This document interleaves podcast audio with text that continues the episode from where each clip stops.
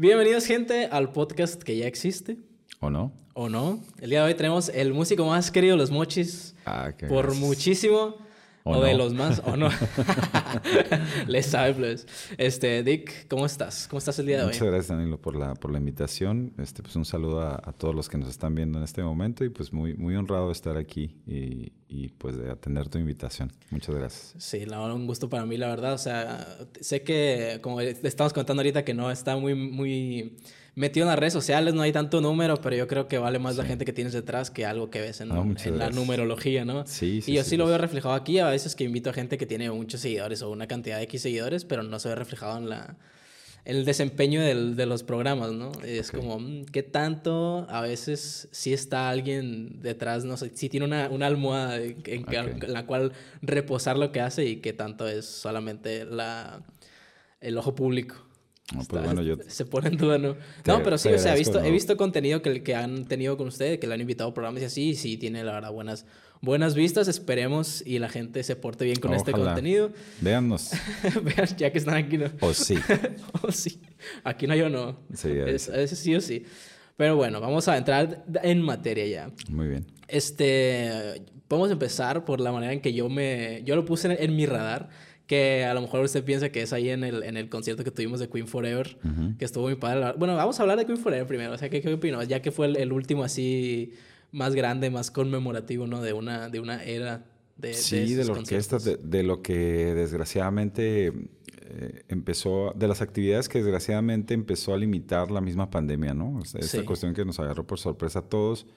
Pero sí fue un concierto muy emotivo, a mí me gustó mucho, eh, lo disfruté, bueno, disfruté obviamente a toda la orquesta, a, a su director obviamente, el público, pues el teatro estaba lleno Sí. y pues es- siempre es como muy motivante pues ver tocar a los, a los niños, a los jóvenes, ¿no? Este, todos lo hicieron muy bien. Eh, no, es, es de los mejores conciertos yo creo que, que me ha tocado pues como parte de la orquesta, digo en este caso como maestro de la orquesta. Y no, no, no, fue, fue... Ahí está una prueba de, de, independientemente de la música que le pueda gustar o no a todo el mundo, pero, pero cuando hay algo bien hecho y hay una buena organización detrás, generalmente hay, hay una- un buen porcentaje de probabilidad de, de éxito, ¿no? Y ese estuvo genial, ¿no? Pues Sí, aparte tú lo que viviste, venía, ¿no? sí, sí, que, que veía, venía de, de la mano con toda la onda mediática que tenía Queen, entonces Sí, sí, sí. se Y- prestó la onda de- de- del movimiento social, por Y- así y decirlo, fíjate para que, hacer el que se- bueno que lo mencionas y se ha quedado, ¿eh? O sea, por- yo tengo el termómetro de- de- del grupo, en este caso, bueno, con Taxi Libre tocamos muy seguido y gente ya de, de- de muchas generaciones nos pide Queen, o sea, vienen chavos, oye, ¿no tienes algo de Queen? O sea, pues, Sí. obviamente ni nacían todavía, ¿no? Eh, Sí. Sí, pero, pero sí. vaya, es de las cosas, de las cosas buenas, siento yo que, que, que últimamente han sucedido eh, como una tendencia quizás mediática o cosas que han hecho las, las plataformas, como, bueno, la misma industria cinematográfica, pero también las plataformas, porque está también el caso de, de este regreso también de, de, de Beatles una vez más, Sí. por ahora por el, el documental de Disney, ¿no? El, el Sí, de Get Disney Back. Plus. Entonces, Que no he tenido oportunidad de ver. este, Pero bueno. eh, pues, está muy padre. Yo no, te- no, no lo he terminado todavía, pero pues está... Sí. no- no- Hay una escena que vi en, internet donde está John Lennon que de repente quiere sacar acá una sustancia sospechosa y lo se da cuenta de que están grabando Sí. y se lo es, es- es muy, muy, muy bueno, pues, o sea, que tengamos también esas opciones en, en entretenimiento, ¿no? O sea, no todo, no solamente la cuestión que pueda mm, ser más actual, sino, sino pues también echar un vistazo al pasado. Digo, hay música maravillosa desde siempre, ¿no? Entonces, Sí. eh, es importante poder estar expuestos a ella, ¿no? A lo mejor mucha gente que, en el caso de Queen, por ejemplo, no los conocía, pero vio la película, le, le gustó, Sí. como ha sucedido con, con otras bandas, ¿no? O con otras propuestas musicales, ¿no? Que, que, han, que ya no existen, en- en es- bueno, ya no están Ya no están vigentes, pero pues se bueno, ponen o la agrupación. Sí, la agrupación ya no está activa, ahorita, vaya. Ahorita Queen, pues no, o sea, ahorita no sé, pues, pero sé que pues- estuvo vigente con, con Adam Lambert. Sí. Y pues ahí anduvo haciendo shows que, pues, no, obviamente no es lo mismo, No, ¿no? pues, o sea, sí. aparte del sello es, es, es esa, esa intención de Freddie Sí. Mercury de estar ahí. Aún así, con, con, con Adam yo iría a verlos, pues, o sea, Sí, pues, pues, es que- no deja de ser una, una Claro, leyenda. Y. Adam Lambert no deja de ser muy bueno en lo que Así hace. O sea, obviamente va a ser diferente, pero muchas, muchas, muchos sucesos de las bandas parten de la iniciativa del vocalista. ¿A Así qué crees es. que se deba eso? Tú que tienes más tiempo de- metido en la música. Bueno, hay, hay, un- hay una especie de roles implícitos en, en, en las bandas. Bueno, me refiero en- eh, específicamente a las bandas que, que generan material original. ¿no? O sea, Sí. Casi siempre, sí, casi siempre los cantantes eh, están inmiscuidos en el asunto de la, de la composición. Casi siempre, no siempre. Eh, aparte, también no hay que olvidar que el, can- can- el cantante es la cara del grupo, ¿no? A final de cuentas, hay grupos donde, donde sí hay como un equilibrio. Bueno, el caso de Beatles es una excepción, ¿no? O sea, ahí pues Sí, eran John, Paul, George y Ringo. O sea, todo el mundo Sí. los conoce a los cuatro y, y- y todos tenían una, Y hasta, una la- hasta los personalidad. productores, ¿no? ¿Cómo se llama? El George... eh, Martin. George Martin, sí. Sí, incluso una cosa maravillosa, que, que- que- otra cosa de las, de las cosas maravillosas que tenían, todos cantaban y todos cantaban bien, ¿no? O sea, Sí. Ringo con su estilo, pero pues igual Ringo tiene, tiene, cancio- tiene hits dentro de los Beatles, ¿no? Sí. Este, With a little help from, from my friends. eh, y otras que, que cantó este, Harrison, pues ni se diga, ¿no? Que era como el...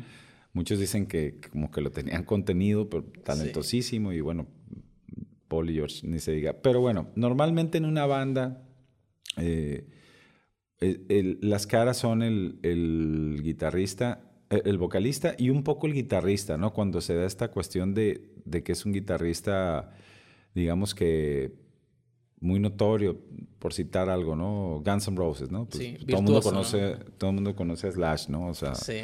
y a los demás, pues no tanto, ¿no? O sea, cambiaron de baterista y ni gen- la gente no se Ajá. da cuenta más que los fans. Sí. Eh, igual el, el otro guitarrista, que tengo entendido que es que tiene un rol muy importante en la banda, pero permanece como más discreto, igual bajista, pero todo el mundo recuerda a Axel Rose y a, y a Slash, Sí, ¿no? que igual, pues, o sea, la imagen de Slash, pues ya... Igual Es parte del, del sello, ¿no? De la persona, el, el poder crear un personaje que sea Sí, distinguible eso, en el momento. Eso ¿no? es un personaje, ¿no? Eso, eso es un icono del rock. Igual, no sé, bandas como Aerosmith pasa lo mismo, ¿no? Sí, este, ubicas Steven a, Steven Tyler, a- al, al, este, al guitarrista que Ah, se me ¿cómo se olvidó el nombre. Sí, siempre se me Ah, olvida el nombre. No puede ser. Eh, pero los demás, de alguna manera, como que, bueno, ahí están, pero solamente los fans saben, ah, es que es fulano y es vengano, ¿no? Sí. No sé, probablemente es como la, como la gente lo perciba. A- apenas que tengas también alguien que sea muy, muy notorio eh, detrás. Voy a citar, por ejemplo, en este caso, lo que sucede con, con Guns N' Roses en cuanto al asunto de, de- de a quienes reconoces primero en una banda. A Maná, por ejemplo, le pasa con el vocalista y con el baterista, ¿no? que es, que es pues, una estrella, ¿no? Y es, y es un ícono de la batería en Latinoamérica, ¿no? O sea, mucha Sí, gente pues Maná empezó a, hasta- a- a tocar gracias a, a Alex González, ¿no? Entonces, digo, son, son, se va dando de Hay diferentes curiosidades. ¿Sabes con quién? Creo que eso no pasa. O sea, creo que hay un balance así marcadísimo de que sin todos se complementan y ninguno destaca tanto en, en los Red Hot Chili Peppers. Sí, O sea, es una banda que en ese sentido muy equilibrada, sí, porque ahí- Flia es Flia. Sí. Este, los guitarristas que han pasado por, por, Por la por onda. Red Hot, todos tienen este, un- una, una identidad, o sea, le han aportado como que su toque a, a la banda. Y, y Chad Smith, pues también, Sí, también es un, un personaje, un ¿no? O sea, ahí, ahí lo has visto en- en cuando sale con, Will Ferrell en, Saturday, el Saturday Night Live, me parece Sí, que hicieron un... o sea, haciendo un reto de, de solos, ¿no? Sí, sí, buenísimo. Muy, muy buen sketch. Y aparte, bueno, Chad Smith también, este, pues es de los principales, digamos, bateristas de rock, los más notorios de los últimos tiempos. También toca con otras bandas, con otros proyectos, no sé si sepas, este... No, no sabía. con- Digo, ahorita pues los, los Red Hot estuvieron como que en pausa, ¿no? Ahorita tienen, tienen la... Como ya regresó John Fruciante, Sí. está ahí como que el proyecto, ya sacaron un teaser ahí. Sí, y estoy sí, así de que a ver qué sacan, ¿no? Porque sí, me, encantan, o sea... Una banda muy longeva. ¿eh? Yo, yo escuchaba los Red Hot Chili Peppers a, a inicios de los noventas, por ejemplo. O sea, inicios de los noventas. Los viste salir así.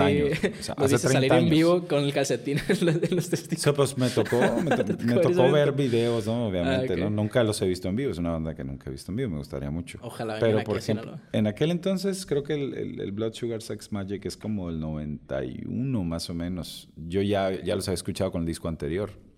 Ya, ya los ubicaba, ¿no? Y, y era, era un tiempo muy interesante porque estaba como que mutando este asunto de, del rock a nivel internacional, ¿no? Mientras los ochentas, bueno, pues, tuvieron varias cosas, ¿no? Pero el cierre de los ochentas, digamos que fue a nivel, o sea, en cuanto al rock, pues estuvo el, glam rock, ¿no? O sea, me refiero a las cosas que son como mainstream, como que todo el mundo conocía. Digo, había un, movimiento del rock alternativo interesantísimo detrás, pero que todavía no, no brincaba, ¿no? O sea, no era tan conocido.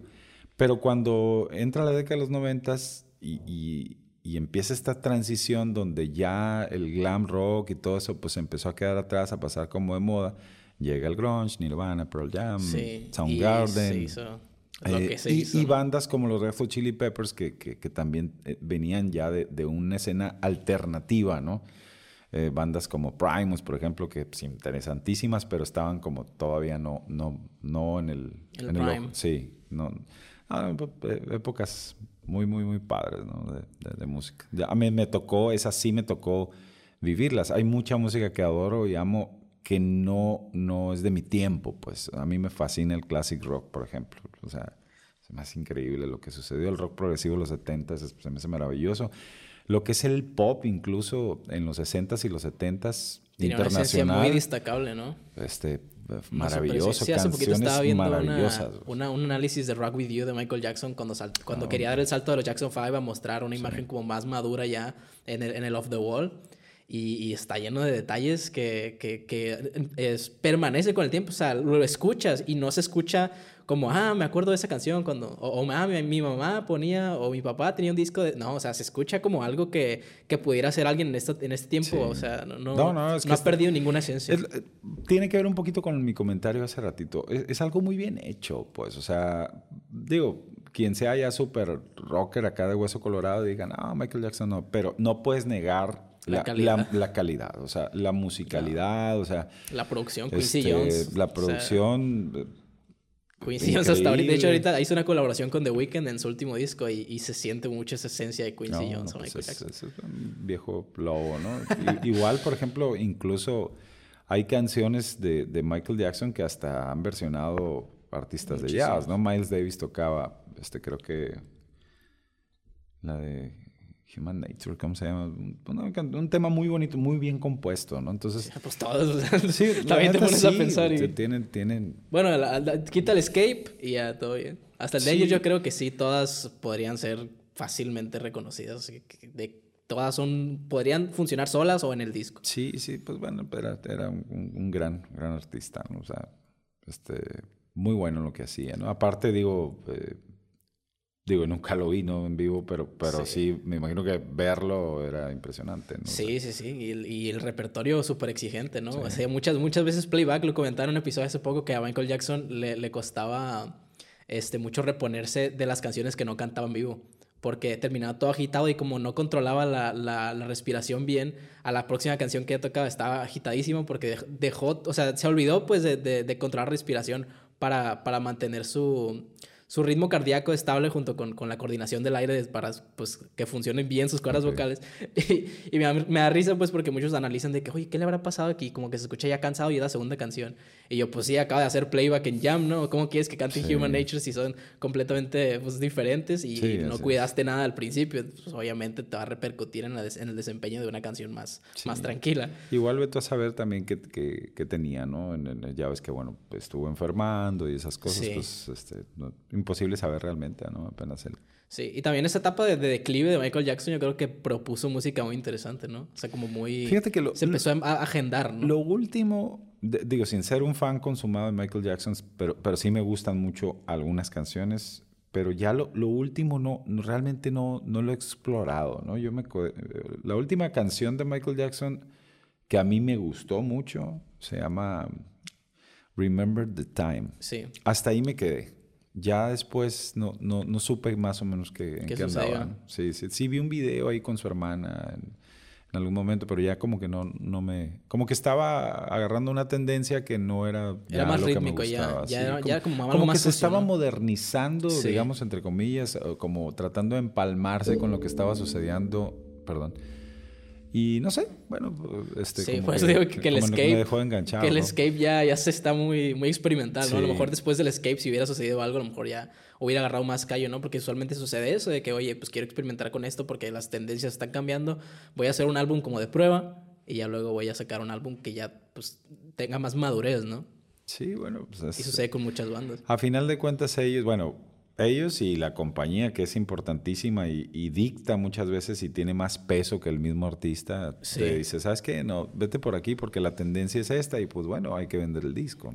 y también, ¿qué haces? Cuando el disco era un negocio, ¿no? Que, que eso ha cambiado mucho. ¿Cómo ves tú el progreso de la música? Porque hace poquito estaba hablando con un amigo y también me decía, oye, pues, o sea, no es lo mismo, obviamente no va a ser lo mismo, pues poner en Spotify ahí tu artista a tú ir a tiendas de música y buscar discos para empezar a, a, conocer, ¿no? De música. Ah. ¿Tienes alguna experiencia así? Hace, poquito, bueno, yo soy, yo soy consumidor de discos, o sea... Físicamente. Físicamente. A, mí, yo siempre lo comento, o sea, yo tengo mi aplicación de, de, música, Tidal, bueno, Tidal, como quieras. Sí. Eh, y súper bien, o sea, es una maravilla. pero, práctico. pero siempre procuro, si es un disco que me fascinó, siempre procuro comprarlo aunque lo tenga descargado en mi aplicación.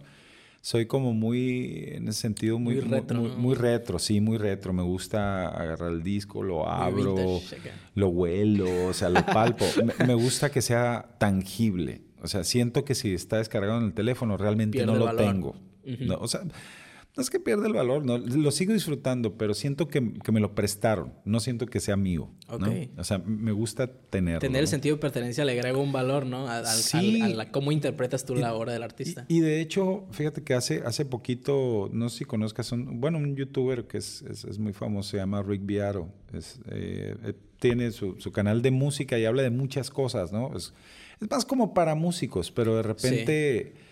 Eh, hace ¿qué? un par de meses se entrevistó a Sting y, y, trataron ese tema y Sting dijo algo que, que me, que, pues, se me hizo, digo, casi todo lo que diga me parece muy interesante.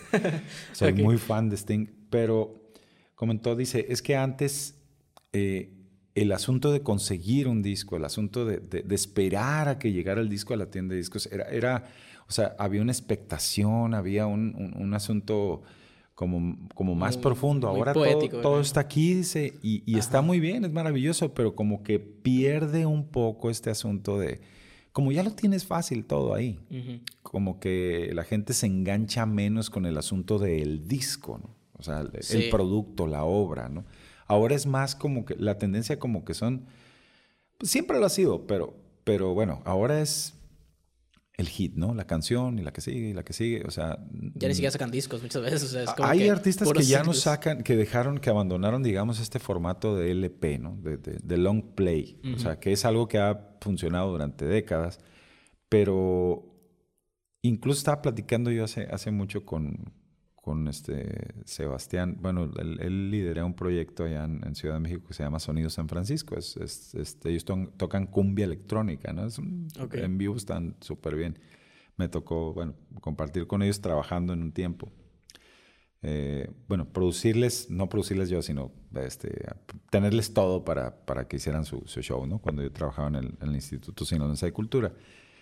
Y, y te paso, ¿no? Y lo platicando, sobre este asunto de, de, cómo se está moviendo la escena en México, digamos, no en el asunto mainstream, digamos, pero digo, hay muchas cosas que, que no ves en la tele y no escuchan en el radio y, y, y, tienen mucho, este, mucha demanda, ¿no?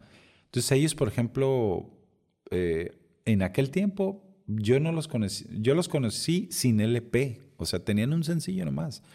Eh, hicieron un video, eh, sacaron la rola y pues órale, a, rolar, ¿no? O sea, y ya en el show, pues ya te ya veías todo su, su, propuesta, ¿no?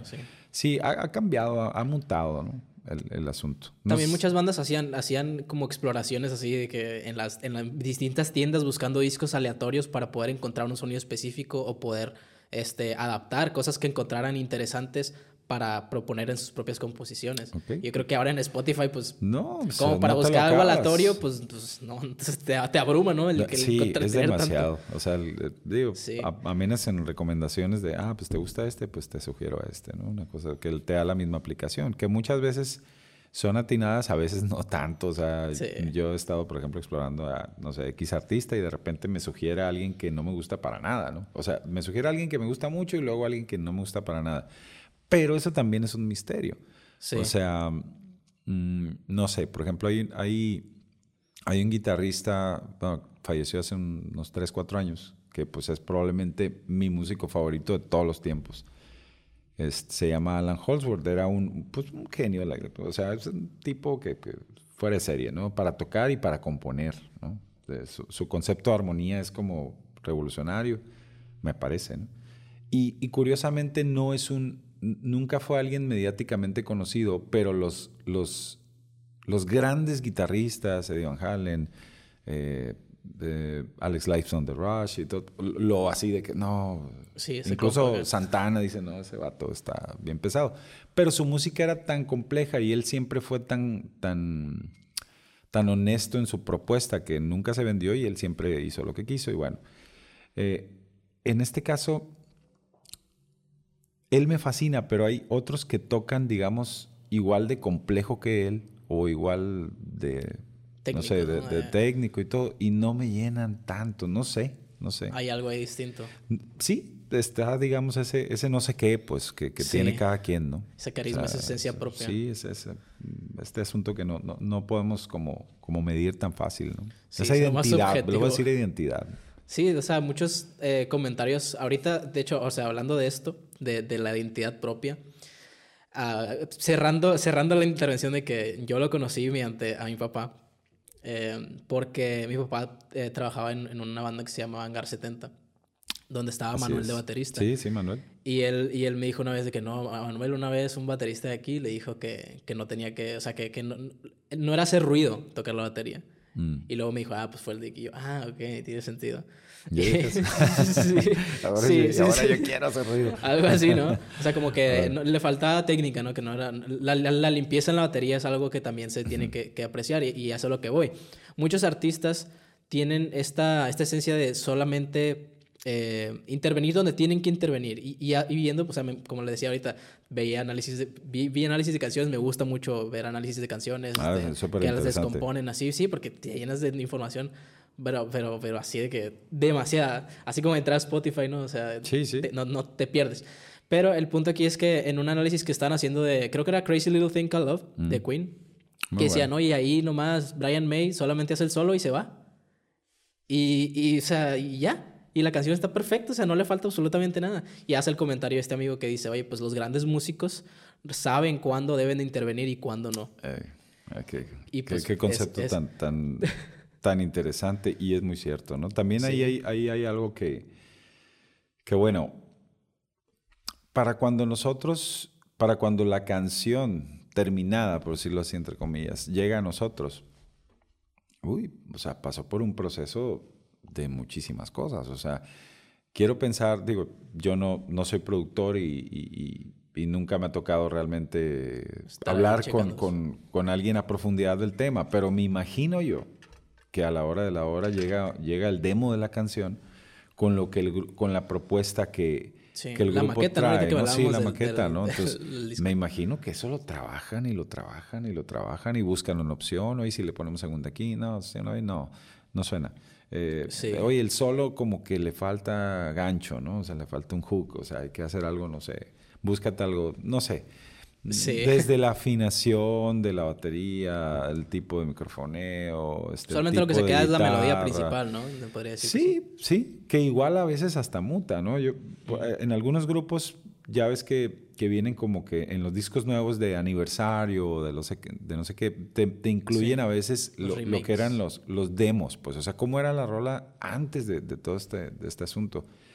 Y no, pues ya la escuchas y sí, pues como que le faltaba algo. O sea, la, la, la, que todos conocemos está más chila. Pues sí, porque ahí le metió mano de seguro un productor experimentado, talentoso. Sí, como lo que decía ahorita de George Michael. Sí, de, de no, de, de, George, George Martin. George Martin, sí. sí. Sí, que por eso, le, por eso le decían quinto Beatle, ¿no? Sí, sí, exacto. y, y, de hecho, muchos, este, muchas veces, es que mira, para, para la compañía en sí, el responsable de que, de que el disco, bueno, así era antes, ¿no? Funcionara, era el productor, no era la misma banda. Pues, o sea, eh, era como que el productor era, digamos que ese, ese, esa persona en la que la, la compañía ponía la confianza de que, oye, bueno, estos traen este rollo, pero tú eres el filtro para que esto funcione. Sí, es como un proyecto arquitectónico, ¿no? O sea, la, la propuesta, pero el que la construye va a ser el que va a desempeñar el, proyecto final. Sí, muchas bandas, incluso se el productor les ha cambiado el sonido, o sea, las transforma, ¿no? Eh, incluso a veces para bien, a veces para mal. O sea, bueno, es, es un asunto nunca vamos a saber. complejo. Sí, apenas pues hablando con ellos. Y dentro de esto en la batería, ¿cómo es el, el tú saber interpretar qué puedes hacer? ¿O es bastante natural? Porque he visto comentarios que le hacen a, Ringo Starr de que, oye, pues yo nunca... Bueno, es que lo, pusieron en una revista, creo, creo que el comentario.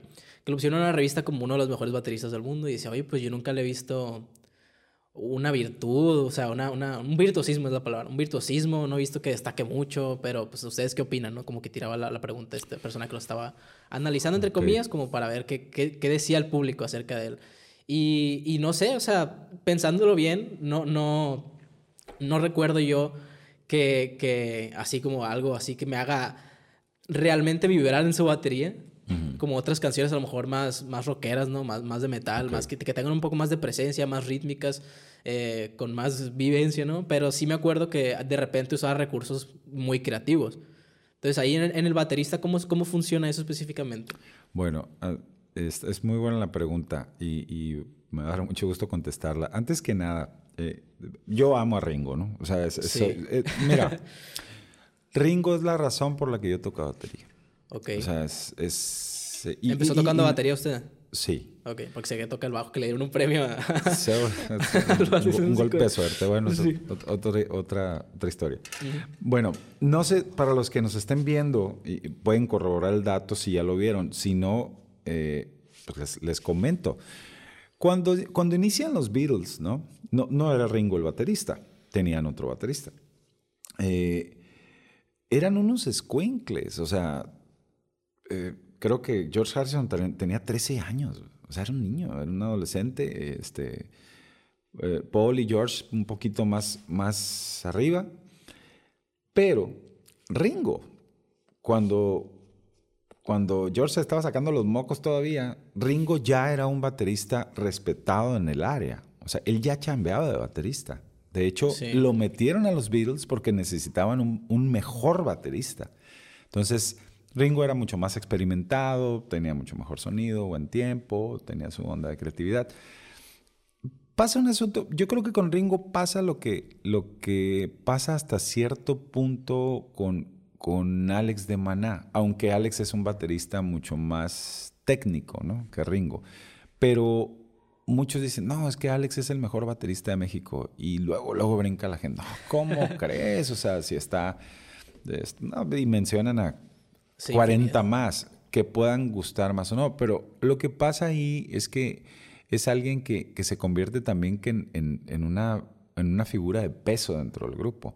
Entonces, eh, lo comentábamos ahorita, en los Beatles hay un equilibrio muy grande entre las cuatro personalidades. Ahora, yo te voy a ser honesto, en esos tiempos, digo, había bateristas que técnicamente eran extraordinarios. Te puedo mencionar a, a Mitch Mitchell de, de, Jimi Hendrix, un poquito más tarde que, que, ellos, ¿no? Ginger Baker de Cream, fabuloso. Kate Moon de Who, aunque estoy hablando de bandas que, que, ya estamos en la psicodelia, ¿no? Sin embargo, eh, Ringo tenía algo que, que, mucha gente, yo siento que cuando no has... Mmm, cuando, cuando rebasas esta parte del asunto de, de que... Del estudio, ¿no? De, vaya, de, del, del, querer mostrar qué tan bueno eres, ¿no? Y, y, te sitúas un poco más en, en, o sea, dejas tu ego de lado y piensas exclusivamente en la canción. Ringo es fantástico. O sea, Ringo le aportaba a las canciones lo que las canciones necesitaban. Si, si en una de esas tocaba de más, caes en lo que le llamamos el overplay, ¿no? que sí, o sea, que uff, es unas partes geniales de batería, uy, increíbles, con unos rudimentos extraordinarios, habilidades, pero de repente como que estás dejando de lado a los demás, ¿no? Entonces no hay que olvidar que, que, que es música, ¿no? Y es un grupo. Ahora, hay música que te permite eso, ¿no? O sea, o sea, si tocas rock progresivo, pues bueno, más te vale estar muy, muy filoso. Y si tocas jazz, pues igual o peor, ¿no? O sea, ahí e, es música que se trata de eso, de improvisar, de, de que el músico este, pues exprese de la manera que guste. Pero en la música pop, que esto es, pues, los Beatles son Sí, pop, ¿no? sí, son O pop. sea, Sí, sí, es ya. rock, es rock, pero es que es, tuvo es- todas sus es etapas, pop, ¿no? o sea, es música popular. Pues de repente Beatles tiene rolas que son pesadas, como Helter Skelter, es Como una She's So rola... Heavy. Ah, She's So Heavy me encanta. Me encanta. O sea, sé que es lo mismo, pero no es lo mismo. O sea, sí, sí, no, no. o tiene- sea, tiene, su, su onda de que, ¿qué pasa? Se, Sí, se- ¿qué- se qué prendieron. ¿no? Sí. La misma Come Together, por ejemplo. Es que la maqueta nada rola- que ver, casi. O sea, No, no quiero ni escucharla, me gusta tanto Come Together así como está. Que, sí, sí, está muy buena. que bueno. Eh, Es lo que pasa con, con Ringo. Eh, y eh, eh, es- se, se reduce a eso. Probablemente Ringo podía hacer más. O sea, porque, digo, en su tiempo. Hay, hay una anécdota ahí que anda de que supuestamente en una entrevista a Lennon o McCartney, le- a Lennon o McCartney le preguntaron que si, que si este, que si Ringo era el mejor baterista del mundo y que uno de ellos dijo, no, pues no es ni el mejor baterista en los Beatles, ¿no? Porque supuestamente Paul McCartney también toca la batería. Sí. Pero yo quisiera corroborar eso. No, no creo que sea cierto, ¿eh? No creo que sea cierto porque este Ringo, eh, como te digo, cuando los otros apenas hacían pininos, él ya era alguien en, en el, En en el el circuito. O sea, y era solicitado. Y era alguien así como, ah, Ringo. Un O sea, referente ya, Sí, pues. por eso es la razón por la que Ringo entró a los Beatles, ¿no? Entonces, yo, yo siento que se trata más de un asunto de, de, de canción. Ahora, ahí te va otra cosa.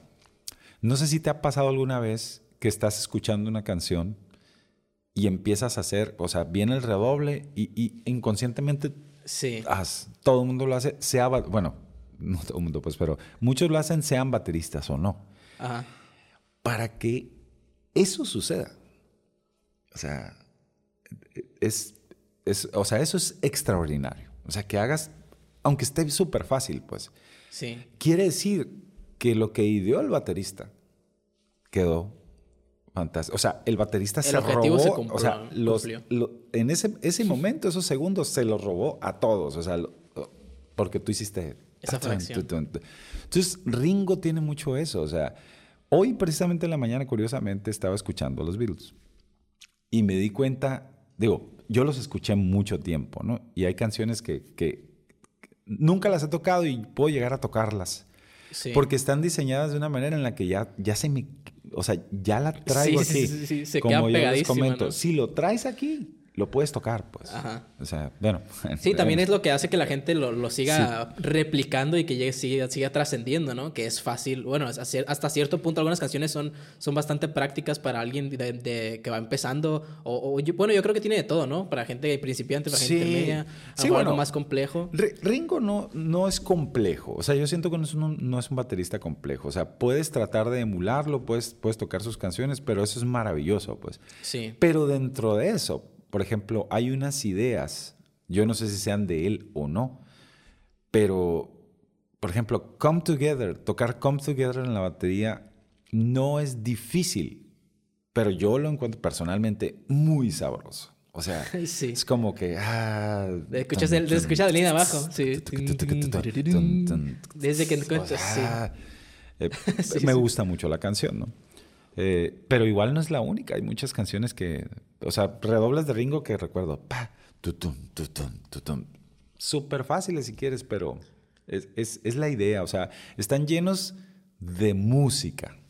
Vaya. O sea, hay, hay, Llenos de hay- regalitos de repente. Hay, ¿no? hay melodía en los redobles, o sea, no sé, a, a mí me parece extraordinario, ¿no? Y a quien no le guste, digo, pues es, es- es su, es su- su gusto y No, se y los respeta, Beatles, yo creo, por, por- ¿por qué crees que se, se, se dé esta paridad entre la gente que escucha los Beatles y la gente que no? O sea, hay gente que los super ama y hay gente que dice, no, los Beatles están sobrevalorados. O sea, para No, los 10 bueno. años que están, pues, Bueno, yo te voy a decir una cosa, igual, claro, cada quien, es, es gusto de cada sí, quien. sí, sí, pero demerita Mira, mm, a mí hay bandas que no me gustan tanto y que son muy exitosas, ¿no? Puedo entender un poco a, los, a los Beatle haters, porque yo no me considero hater de nada. Bueno, trato de no ser hater de nada.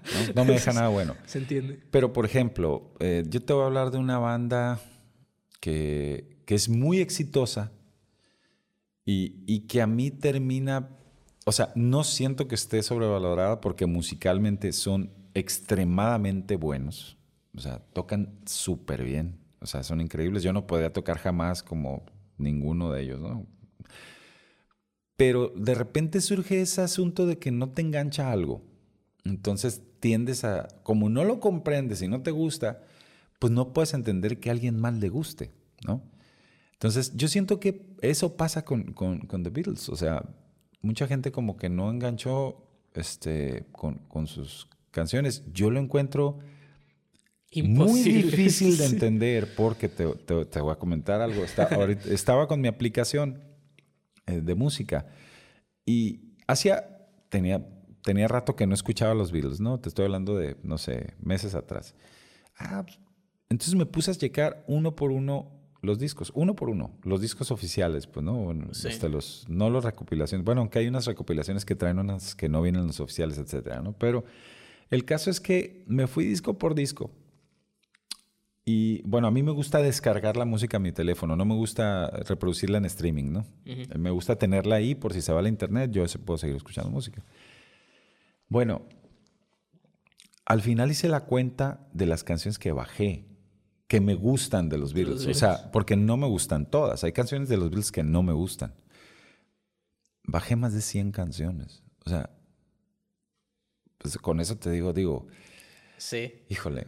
Yo siento que a veces también ya puede ser como, ah, a todo el mundo le gusta eso. No, pues a mí no. Sí, sí pasa mucho eso también. Igual, a mí, a mí me pasa, te voy a decir con qué banda me pasa que... Que, no conectas. Que, que no conecto, o sea, sí me gustan unas dos rolas, pues, pero, pero, pero nunca, nunca he compartido esa fascinación, ¿no? Por ejemplo, Guns N' Roses, por ejemplo. Eh, para mí, cuando yo escucho música, la prueba realmente de si la banda me va a gustar o no es escuchar un disco completo de ellos. Si el disco completo no, me llena. Y el primer disco me gusta. O sea, eh, me, me, gusta Paradise City. Me gusta esa rola. Pero, vaya, tampoco no voy a decir que son sobrevalorados porque digo, es una banda que, es icónica, ¿no? A finales de los ochentas pues fue lo mejor que, sucedió. Sí, todos nos ven en el Guitar Hero, en el Guitar Hero 3, ¿no? pero por alguna razón, o sea, no soy hater, pues, pero, pero no, no, este, ah, yo no iría a un concierto de Guns N' Roses, pues, o sea. No, ahorita menos. Este, no. Aparte, particularmente los videos que me tocó ver donde Axel cantaba en vivo, la verdad, dije yo, no puede ser. o sea, este, no, no, no, te estoy hablando de, videos de, de, antes, que, que, no estaban, que no estaban, digamos, producidos, que tú veías que era, no sé, los premios MTV ah, y van a tocar que alguien grababa o algo así. Que van a tocar en vivo y, y, no, o sea, muy diferente el desempeño vocal al estudio, para mí, ¿no? A mí, me, a mí, me, pasa mucho eso, que desconecto cuando de repente veo una banda que no tanto en vivo, digo yo, mm, realmente... Pero igual son geniales. No sé, otra banda que, que no conecto mucho. Digo, prefería de hablar de las bandas con las que conecto con las que no. Sí. Por ejemplo, me va a matar el Etzel, pues, pero, pero de de Dream Theater, por ejemplo, que es una super mega banda, yo hay discos que no sé, no, no terminan de, de, O sea, escucho a Mike Pornoy y wow, o sea, como baterista es fabulosísimo, ¿no? Todos ellos, todos son muy buenos músicos. A lo mejor tiene que ver que no me gusta mucho la voz del cantante. A mí me pasa eso, completamente. Y de hecho, en los Red Hot Chili Peppers me, da mucha, me llama mucho la atención eso, pues, porque pues, no ves a, Anthony Kiedis como alguien virtuoso. No. o sea, para mí Anthony Kiedis es un instrumento más dentro de la banda. no, es, una voz, no es una voz que sí, que tú digas, es el referente porque es acá, o sea, sí la hace. Pero cumple lo que tiene que cumplir y es como que, ¿cómo? O sea, me llama muchísimo la atención porque no he encontrado una banda que, que cumpla, o sea, que, que, que, tenga ese factor del vocalista como un instrumento más a, a, endiosar la voz, ¿no? A basar toda la canción es que sobre eso, es otro tipo de cantante, O sea, es, no, no es el que canta bonito. O sea, él no canta bonito, ¿no? Ni, ni, ni, es virtuoso ni nada de eso, ¿no? Eh, bueno, regresando al tema, realmente digo, el, el, hecho de que, de que a mí yo pueda enganchar o no con, con, con, con, una banda, pues a ellos que les... O sea, eso, eso no es importante, ¿no? Lo, lo que estoy tratando de, de, decir es que hay artistas que tienen algo que no puedes explicar, pero te enganchas y, y, otros que pues no te enganchas, ¿no? O sea, y es un misterio, porque, por ejemplo, yo te puedo decir, bueno, ¿qué, por, qué, ¿por qué no me engancha tanto Guns? Bueno, a lo mejor esa impresión de, ver cantar en vivo Axel fue como que, bueno, no, no lo vi pues, o sea, pero encontrar videos. Sí, dije no, no puede ser, o sea, no puede ser. Y, y mm, quizás faltaron más rolas que me gusten de ellos. O sea, me gusta Paradise City. Me gusta. O sea, es una rola que sí yo Se me hace muy chila la rola, toda. Eh, pero no, no hay más rolas de Guns N' Roses que yo diga, ah, cómo me gusta. No. O sea, yo creo que es la, la que más me gusta. Welcome to the Jungle me gustó. Este, sí, la batería está interesante. Está, está chila. Pero es una gran banda. O sea, yo no puedo decir que no es, una gran... No, no. Es una gran banda de rock. O sea, icónica. Este, otros que, que yo no escucho, por ejemplo, y, y, tienen millones de fans. Metallica, por ejemplo, es una banda que para mí no, no, realmente no me, no me gusta mucho, pero es una gran banda. O sea, eh, James Hetfield eh, es un, es un, gran cantante. De hecho, eh, su voz se me hace que tiene mucha personalidad. Él como músico, como frontman, tiene una gran personalidad. Pero no, no tiene la cantidad suficiente de rolas como para que me hayan enganchado. A mí me pasa con Iron Maiden eso. Mm. Igual, bueno, Maiden lo que pasa es que te voy, te voy, a decir algo y a lo mejor así, aquí hay una gran razón también por la cual no me han enganchado muchas de esas bandas. Yo tiendo más a escuchar el rock que, que no se ha separado mucho de, de lo que yo llamo el, el, el, mundo negro. Ok. O sea, ¿Cómo está eso? entre más cerca del blues, para mí mejor. Mm. Y yo siento que, que mucho del metal como tal. El mundo negro. Este, el mundo de la música negra, más bien, el mundo de la música negra. Yo siento ah, que el, el, metal en sí, mira, muy fácil, y, y no me quiero ver ni, ni, ni racismo. No, es un asunto de racismo, pero sí hay. Pero ¿cuántas bandas de metal conoces que tengan músicos negros? No, pues no. No, o sea, sí hay. Por ahí anda, no me acuerdo si es King Sex o... Bueno, pero, sí pero vaya, ellos, tienen como que otra, otra... Yo he ubicado, bueno, según yo, ¿no? E, e, esta como diferencia entre, entre la música de, de, los blancos y la música de los negros, ¿no? La, la, música de los blancos, digo, no quiero decir que una sea mejor que la otra, no, son maravillosas, son maravillosas ambas. Pero generalmente la música que viene de, la raza negra tiene un ingrediente extra. Pues el, el Elvis Presley no fue, fue bueno, un plagio de, la sí, música él, bueno, la onda de Elvis está totalmente eh, bajada de, de, la onda negra, ¿no? O sea, es un artista blanco, pero que, que pertenece a todo este mundo, o sea, pues, del rock no pudo haber, no pudo existir un Elvis Presley sin haber esa, esa, descendencia. Pero, por ejemplo, está este otro mundo de la música clásica, de, de, de, otro tipo de expresión que, bueno, este, a la par, bueno, no a la par, ¿no? Porque pues la música existe desde, yo creo que desde siempre pero mientras sucedía una cosa en, en, los blancos, sucedía otra cosa en los negros. O sea, recordemos que, que bueno, los negros fueron esclavos mucho tiempo y, y fueron trasladados a, a, diferentes partes del mundo. Esto terminó, este, lo que, lo, que exacto, lo que empezó en África terminó germinando de distintas maneras en diferentes partes del mundo. Por eso la música de Brasil no suena igual a la de Cuba. Ni, el, ni, la, ni la timba cubana suena igual al, jazz de Nueva Orleans. Pues eso es... Eh, yo sí soy muy fan de, de, este ingrediente de negrura, pues. Inclusive en la voz, ¿no? O sea, muchos, muchos referentes de, de, por ejemplo, de Earth, Wind and Fire los ubicas por, por la presencia que tiene al, al, mero abrir la boca, o, el, o, el, gospel, ¿no? Que también se generó así. Sí, es una, bueno, es parte de, su, de la técnica también que usan, ¿no? Pero bueno, ese es otro asunto. A lo que voy es que sin decir que a mí me gustan cosas de, de ambas, de ambas partes. Pues, por ejemplo, escucho música que, que, no, que no tienen, que no tienen le, le, decimos nosotros, sabrosura.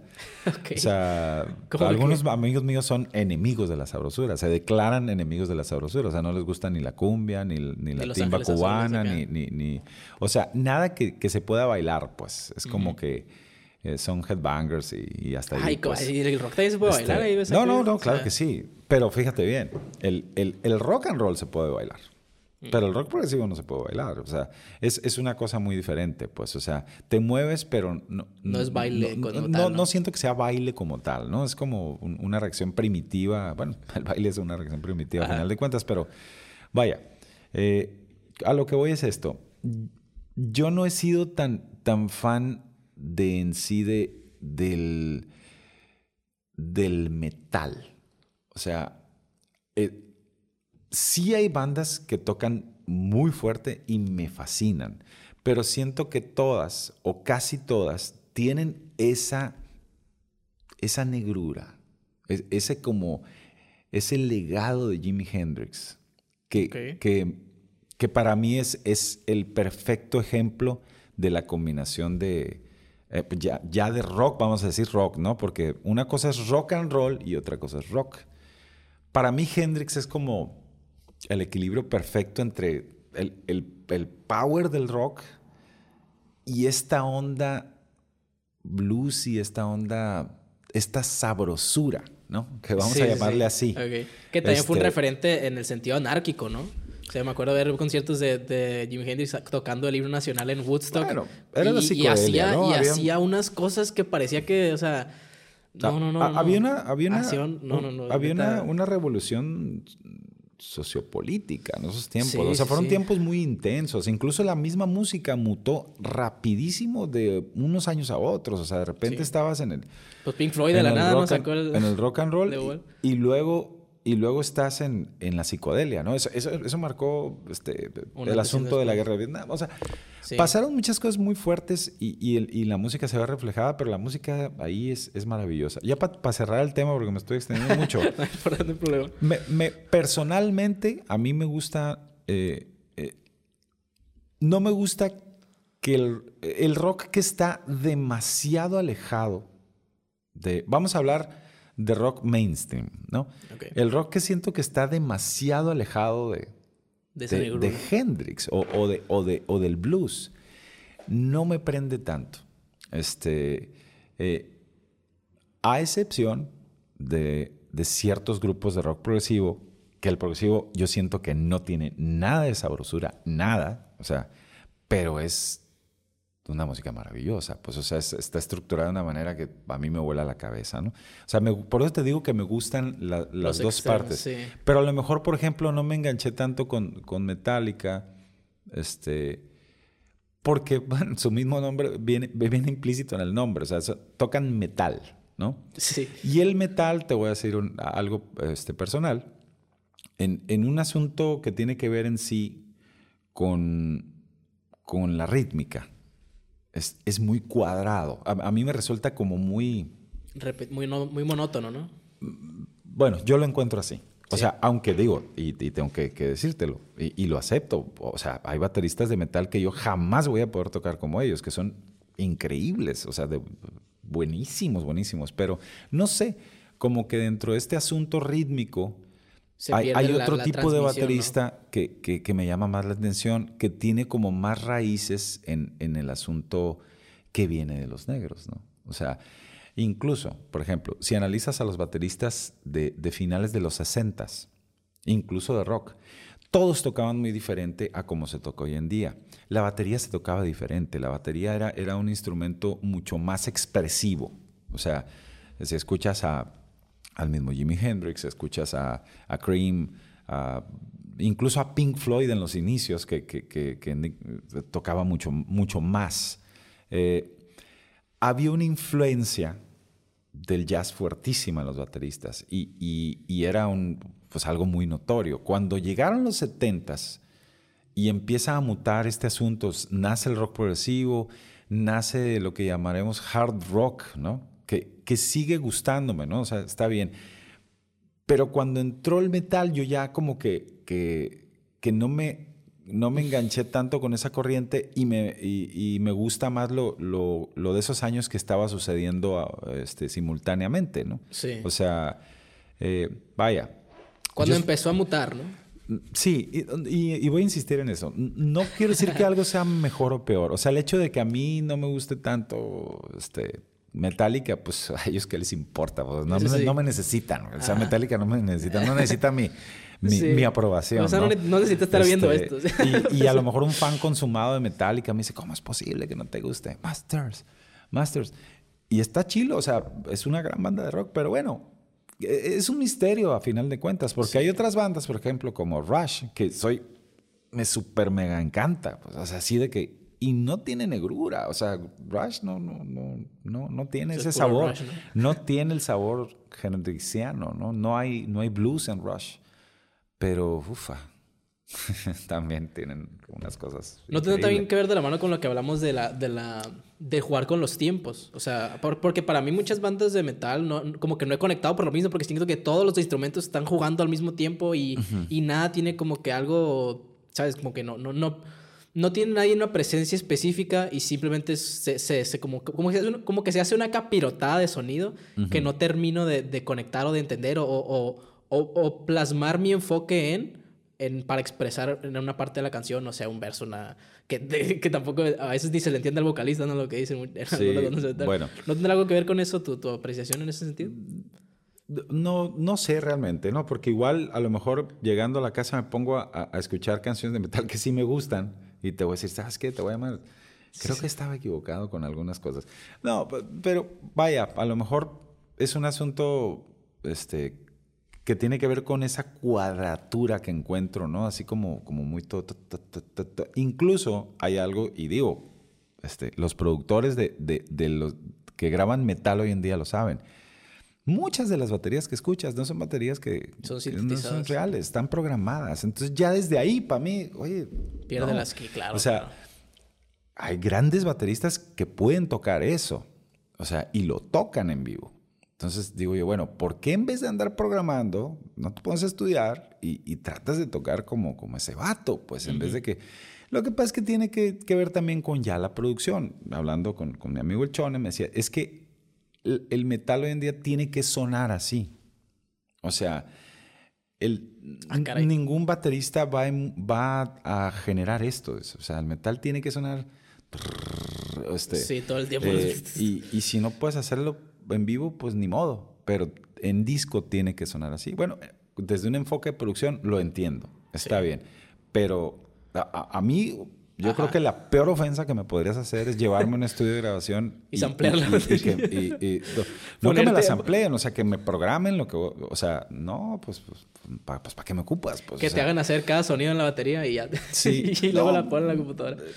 bueno, mira, toleros que, que de repente arreglen ciertas cositas, ¿no? Pues, Pequeños errores, porque acuérdate de una cosa, o sea, los bateristas pues las rolas generalmente de principio a fin. O sea, muchas veces en otros instrumentos tienes descansos. este, o, puedes grabar partecitas o algo así. En la batería, pues vas de principio a fin. Y, y, es muy complicado dar una toma perfecta desde el inicio. Entonces, claro que haces overdubs o haces parches o haces varias cosas, ¿no? O sea, con suerte en una de esas te avientas una este, de, de una y eh, me salió bien. O haces algo que te avientas y ya dices, ah, mira, eso va a destacar en la canción. Qué, qué chulada, ¿no? Pero bueno, este no, no sé si me extendí demasiado. Perdónenme. o sea, no se trata de hablar mal. Igual para cerrar, Metallica es una gran banda de rock. Es un, yo jamás voy a estar en un proyecto que tenga el éxito que tenga Metallica, ni que tenga el éxito que tenga Guns N' Roses. Ni, ni, mucho menos este, tocar como cualquier Dream Theater. Nunca lo voy a hacer. Sí, y yo nunca lo voy a tener en este programa. este, pero sí hay cierta onda que a mí generalmente, gusto personal, me, me engancha más. O sea, entre más cercano suene a, si, hablamos de rock mainstream, ¿no? O sea, entre más tenga todos esos ingredientes bluesísticos, aunque sea ahí escondidos, es más probable que a mí me, me, enganche. Técnicamente hablando, ¿qué serían esos toques bluesísticos?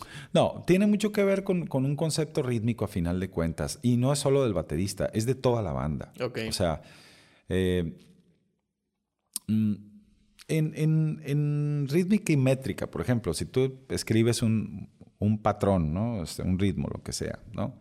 Eh, hay, hay, un, hay un, un, asunto que le llamamos nosotros eh, shuffle o, swing, ¿no? Que es más o menos lo mismo.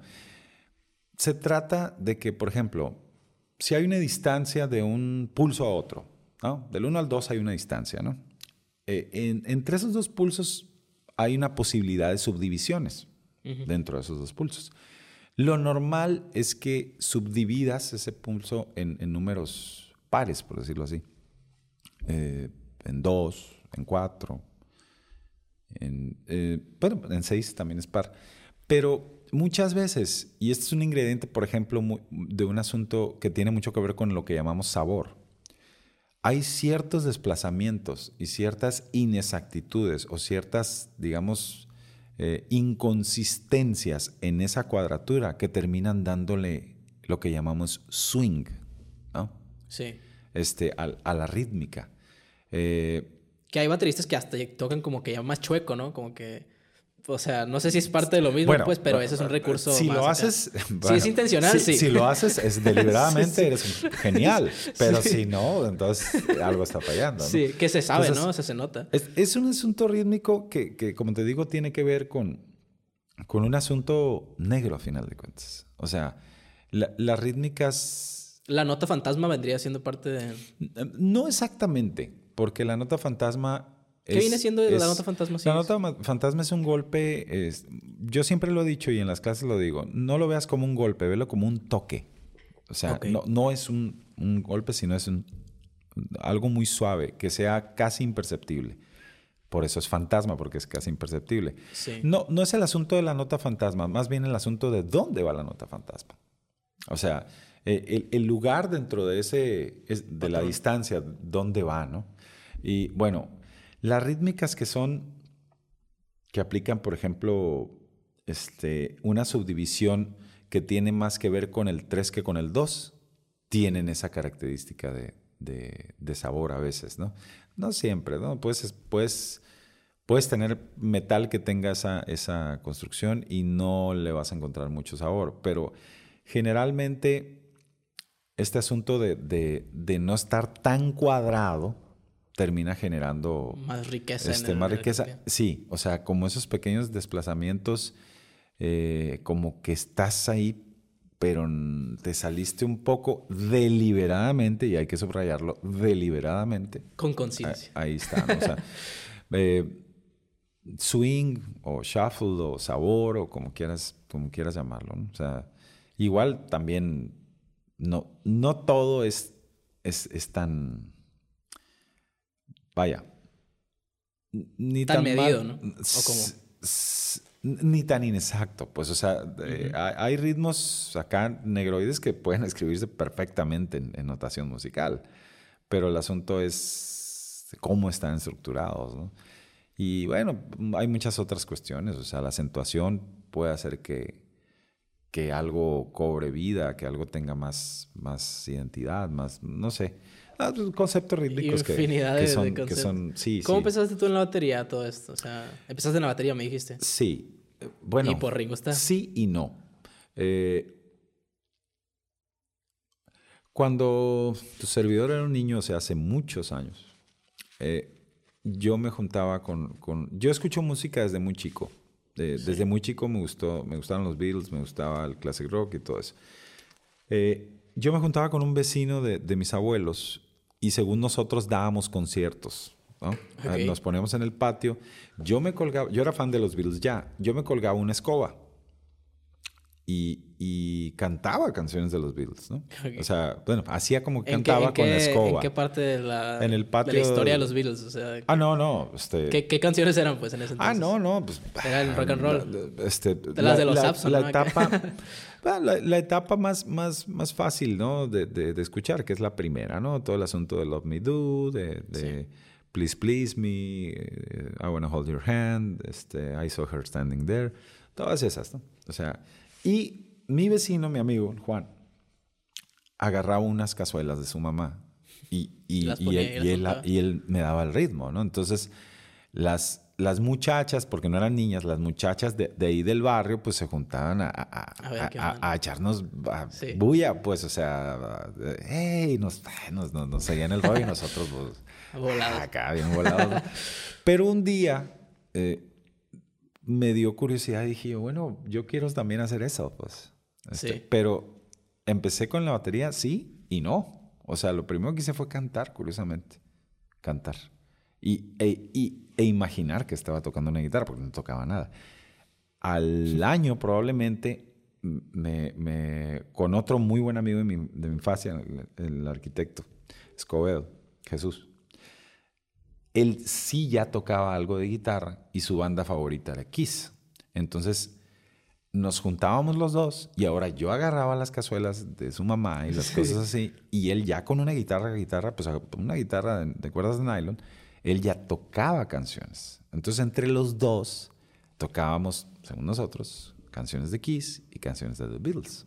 Entonces, ahí sí ya digamos que fue como que el inicio, pero no en una batería. Yo realmente... Y, quiero hacer este comentario ahorita que, que, lo mencionas, ¿no? Eh, a mí me costó mucho más trabajo la independencia, por ejemplo, de, de mi pie derecho, que a muchos de los alumnos que yo he visto, eh, o sea, yo batallé con eso realmente. Eh, y, eso para lo, para, lo, digo como algo, digo, no soy motivador ni nada de eso, pues, pero lo digo como un hecho. O sea, realmente cuando te gusta mucho algo y se te dificulta, eh, ahí es donde la perseverancia este, ayuda mucho. Cosa curiosa. Hoy, por ejemplo, me siento mucho más cómodo con mi técnica en el pie que en las manos, por ejemplo. Ahora yo siento que me falta trabajar mucho más las manos, ¿no? O sea, eh, y el pie, pues mi pie derecho lo siento bien, o sea, la independencia que está ahí. Pero curiosamente era mi, era, mi, pesadilla. Cuando yo, yo incluso llegué a pensar, yo voy a tocar con una batería que no tenga bombo, porque como no puedo separar mi pie, o sea, no, no puedo independizarlo, pues voy a hacer con, con cosas así. O sea, eso pensaba, eso llegué a pensar, porque no, nunca, nunca pensé en, no voy a tocar la batería, no. O sea, estaba buscando una manera de cómo. ¿Cómo salir del problema? Pero bueno, tuve que trabajar más, pues, o sea, en, ponerme a independizar y bueno, con el tiempo va cediendo, pues. Entonces ya te das cuenta, te motivas cuando es muy importante aquí llevar una buena metodología, porque si quieres hacer una cosa muy compleja desde el inicio, no vas a poder. ¿Cómo, fue tu estudio en ese sentido? Porque yo creo que muchas personas también empiezan, bueno, por la onda esta de, ah, voy a tener una banda cuando estoy joven y se, no, se, no se preocupan por su formación musical más, más técnicamente buena y lo hacen más a oído, o sea... Es que, bueno, hay, hay, hay un detalle ahí, bueno, cuando tu servidor era joven, eh, no teníamos realmente, solo había una opción para estudiar música, ¿no? Y esa era eh, pues ir con el profe de la Mora, ¿no? Porque no había otro, otro referente. No había carrera de música, por ejemplo, impensable. Sí. Eh, a mí, en cuanto a formación, eh, lamento mucho y me hubiera gustado mucho que en aquel tiempo alguien me hubiera dado clases formales, porque no encontré en su tiempo. Pero lo que yo hacía era, en cuanto a personas, por ejemplo, cuando era niño, o adolescente, si yo llegaba a una fiesta y estaba tocando en aquel entonces el grupo Ámbar, que bueno, me tocó trabajar también 10 años ahí, mucho después, el, grupo Ámbar eh, tenía baterista el, Chayín Castro, papá. Eh, si yo llegaba a la fiesta y estaba Chayín tocando con el Ámbar, yo me olvidaba de la fiesta y, te me iba toda la fiesta a verlo tocar. A verlo tocar nomás. Entonces, realmente me gustaba, pues, o sea, hay gente que a lo mejor, ay, está tocando el baterista. No, güey. Está tocando un baterista. ¿No te pasa a ti que cuando vas, bueno, me dices ahorita que te hubiera gustado ver, a, ver, a, Michael Jackson en vivo y a otras bandas, eh, ¿no te pasa que tú, te, como que, no sé, es que yo soy muy, para, para cuando veo gente en vivo, yo, yo soy de que voy y me quedo callado y ya. Y veo de que todo el relajo atrás, de que todos cantando las canciones, gente de acá, lo que anda, pues, y yo así es mi manera de disfrutar la música. Y mucha gente me dice, ¿qué pedo? ¿Estás bien? Y yo, no, pues, pues abres estoy, tu sentido. Estoy completamente anonadado por lo que está sucediendo. o sea, yo voy a escuchar realmente al artista y no voy a... No, ¿Sabes? O sea, ¿no te pasa eso a ti? Que no te gusta, por ejemplo, ir a, festivales de música o, cuando viene alguien lo ves porque quieres estar en la primera fila para poder observar todo o, verlo de una buena manera en vez de estar hecho bola o, lejos de ahí. Me gusta estar lo más adelante posible, eso sí. O sea, quiero, o sea, realmente o sea, quiero realmente sentirlo cerca, pues, o sea, estar ahí. así tuve la fortuna de, pues, así vi a Cerati en Guadalajara, en el Hard Rock, cerquita, o sea, es maravilloso. Eh, Alan Holdsworth, que es este guitarrista que te digo, me tocó verlo en vivo este, en Estados Unidos y fantástico. John Mayer, este, me, me acerqué lo, hasta donde me dejaron. sí. o sea, eh, muy bien. Y, y, varios, bueno, otros que, que, me han tocado también, pero... Pero sí, eres, sí te sucede eso de que eres una persona que lo escucha proactivamente, se podría decir. En vez de... Bueno, eh, lo que pasa es que ya llega el momento en el que también te, te ambientas con los demás y, y, hay también un asunto... Sinérgico. Eh, esta magia pues que sucede entre, entre las personas y el artista. Pues de repente todo el mundo empezó a brincar y pues tú también, ¿no? por ejemplo, con, con Kinky, por ejemplo, era imposible que, que tú te quedaras quieto. o sea, o bailabas o brincabas o hacías algo. Es una banda en vivo fabulosa, ¿no? Y me tocó verlos como tres veces. Y siempre era baile, pues, o sea, era brincar, bailar. Muy padre. Pero bueno, hay música, o sea, si, si a lo que vamos es que, que a lo mejor esa es, esa es mi manera en, en, con ciertas bandas de, de estar en, con ellos, ¿no? Pero sí, obviamente me gusta, voy a escuchar, o sea, voy a darle toda mi atención y todos mis sentidos. Hay música que, que, que, es, por ejemplo, que no es tan, vamos a, ¿cómo le diré? Tan hormonal. y, y, y, este, ahí a lo mejor la gente se distrae, yo no, si realmente me gusta, pues estoy clavadísimo. Aparte como músico, tú ves a los músicos, pues, o sea, no es solo lo que están generando, sino ya es, oye, que... El ver a la persona que admiras, ¿no? Qué buen, qué buen, ritmo tiene este vato, qué buena pegada, qué machín suena, ese acorde, qué machín, o sea... Eh, sí, generalmente puede estar como en las dos partes, ¿no? si es rock, a final de cuentas, pues va a tronar y vas a brincar, pues, o sea, y, te vas a emocionar con los demás. Depende del tipo de música. Ok. creo. Pero bueno, la forma, por eso te hiciste tú, ya que viste ah, esta, esta cosa, o este algo que más quieras, algo más que quieras decir de, tu experiencia. Bueno, eh, ver a Chayin en vivo para mí, para mí, este, fue, fue muy importante en mi formación, porque Chayin era básicamente el, referente de los bateristas en Mochis. Pues siempre fue considerado como el mejor baterista de la ciudad. Era el Ringo Starr de aquí. Y era, sí, pues era, era este, y, y, muy bueno, ¿no? Entonces fue como mi, mi, mi, primer gran inspiración que pude, que podía tocar y saludar, pues. O sea, digo, a Ringo no lo podía tocar ni saludar. eh, él, él, por ejemplo, yo creo que para mí, para muchos, ha, ha, sido como que un referente en el instrumento, ¿no? Ya fue pasando el tiempo y bueno, ya vas conociendo más músicos y te vas este, influenciando, te vas, no sé, eh, relacionando. Eh, no había manera de estudiar en sí en una escuela, al menos de música moderna, una carrera como tal, no. Este, yo lo que hice fue eh, ir, ir con el profe de la Mora, estuve tocando ahí un periodo muy breve en su ensamble, en su orquesta, muy breve, porque realmente mm, e, estaba padre, pero no, no iba, no me interesaba tanto integrarme a un proyecto de, de, de, orquesta o ensamble, sino yo quería aprender a tocar la batería. Entonces, en, en, esas clases, y ahí sí estoy, bueno, estamos agradecidísimos, en el cuarto donde, donde eh, daban las clases, eh, pues era el cuarto donde había una batería y en aquel entonces yo tenía una banda con, con unos hermanos míos, bueno, hermanos, este, grandes amigos, pues, ¿no? Que son los hermanos Quintana, Gabriel y Arturo, que estábamos en, este, en esta búsqueda de, de, tratar de hacer algo. O sea, no nos, curiosamente no nos latía ponernos a tocar canciones de otros grupos. O sea, nosotros queríamos hacer, amábamos la música los tres eh, y, y queríamos hacer una banda, ¿no?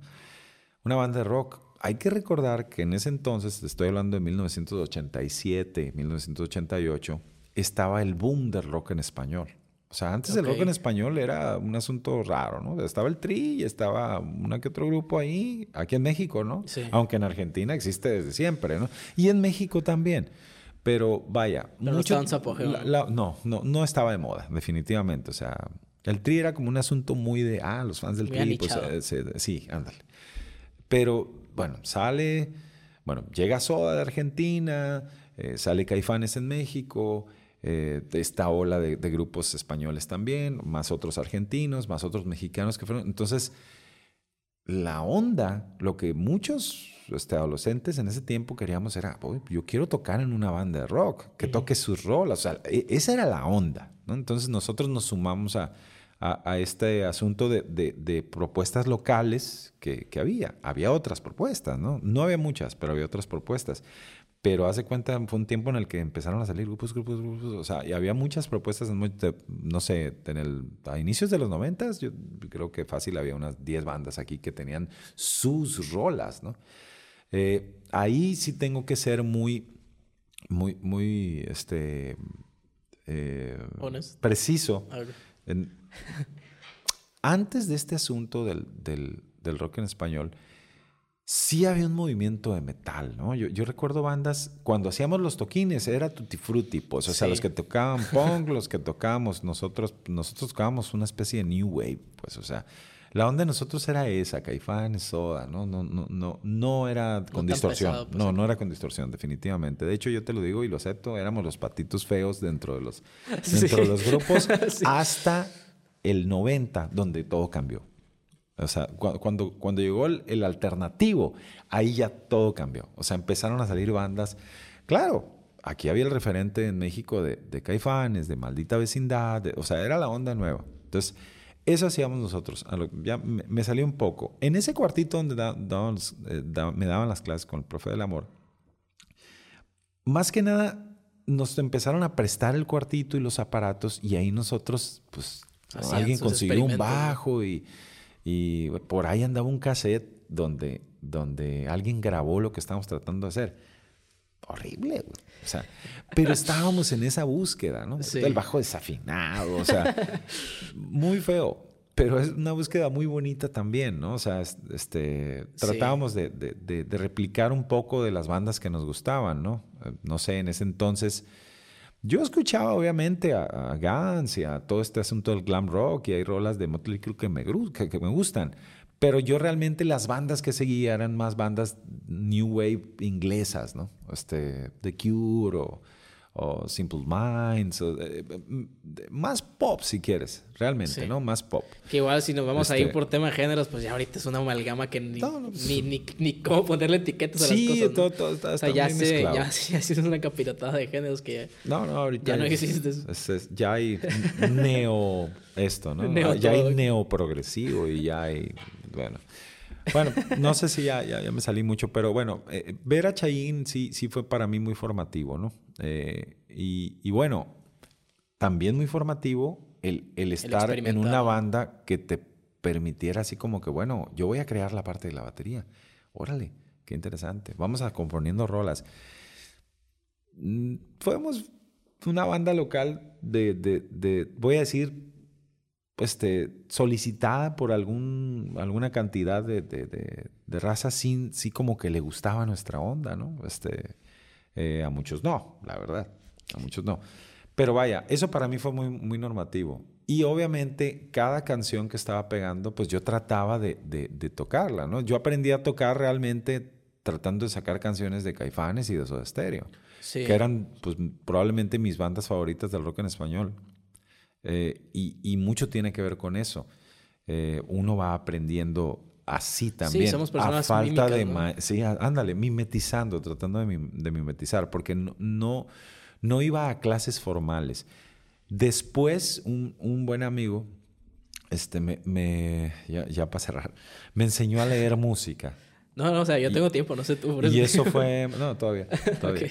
Me enseñó a leer música y eso fue para mí, este, pues bueno, te lo, se lo agradezco hasta este día porque ya en batería, por ejemplo, eh, ya no era solamente, eh, ah, bueno, fulano amigo me puede enseñar este ritmo. Ya era, ah, puedo descifrar esta partitura, ¿no?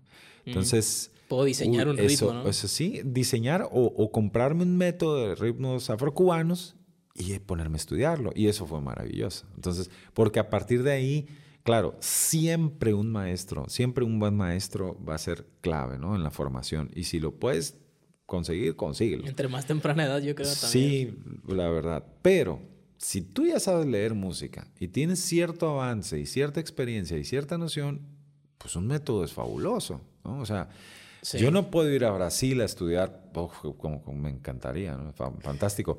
No puedo ir a Brasil, pero sí puedo descargar, o bueno, mejor comprar, porque no hay que piratearlo. Sí, o descargar que ya no sí, o, bueno, págales, págales de alguna manera, pues, pero págales, ¿no? Este, eh, puedo descargar un, método de ritmos este, brasileños, afrocubanos, o, de funk, o de, Sí, igual en el piano, o sea, primero te enseñan las bases y después te van poniendo eh, piezas más, más eh, progresivamente más complejas, pero al final de cuentas el, el, el, maestro solo está para instruir, no tanto para enseñar cosas más técnicas. Sí, exacto, ¿no? Entonces, bueno, si puedes conseguirlo, pero en mi caso eso, eso tuvo mucho que ver, o sea, yo creo que esos, esas cuestiones, ¿no? El, el asunto de la búsqueda con una banda original. El asunto de, tratar de sacar las canciones que en aquel entonces estaban de moda y me gustaban. El asunto de ver a Chaín, por ejemplo, y después a los que pude ver en vivo.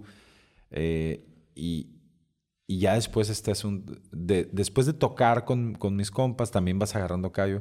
También me sucedió algo. A los 16 años entré a trabajar con, con los hermanos Cariaga, a un grupo versátil, y eso también fue muy formativo porque ya no se trataba nomás de tocar lo que a mí me gustaba. Yo tuve que aprender a tocar cumbias, a tocar otro tipo de ritmos.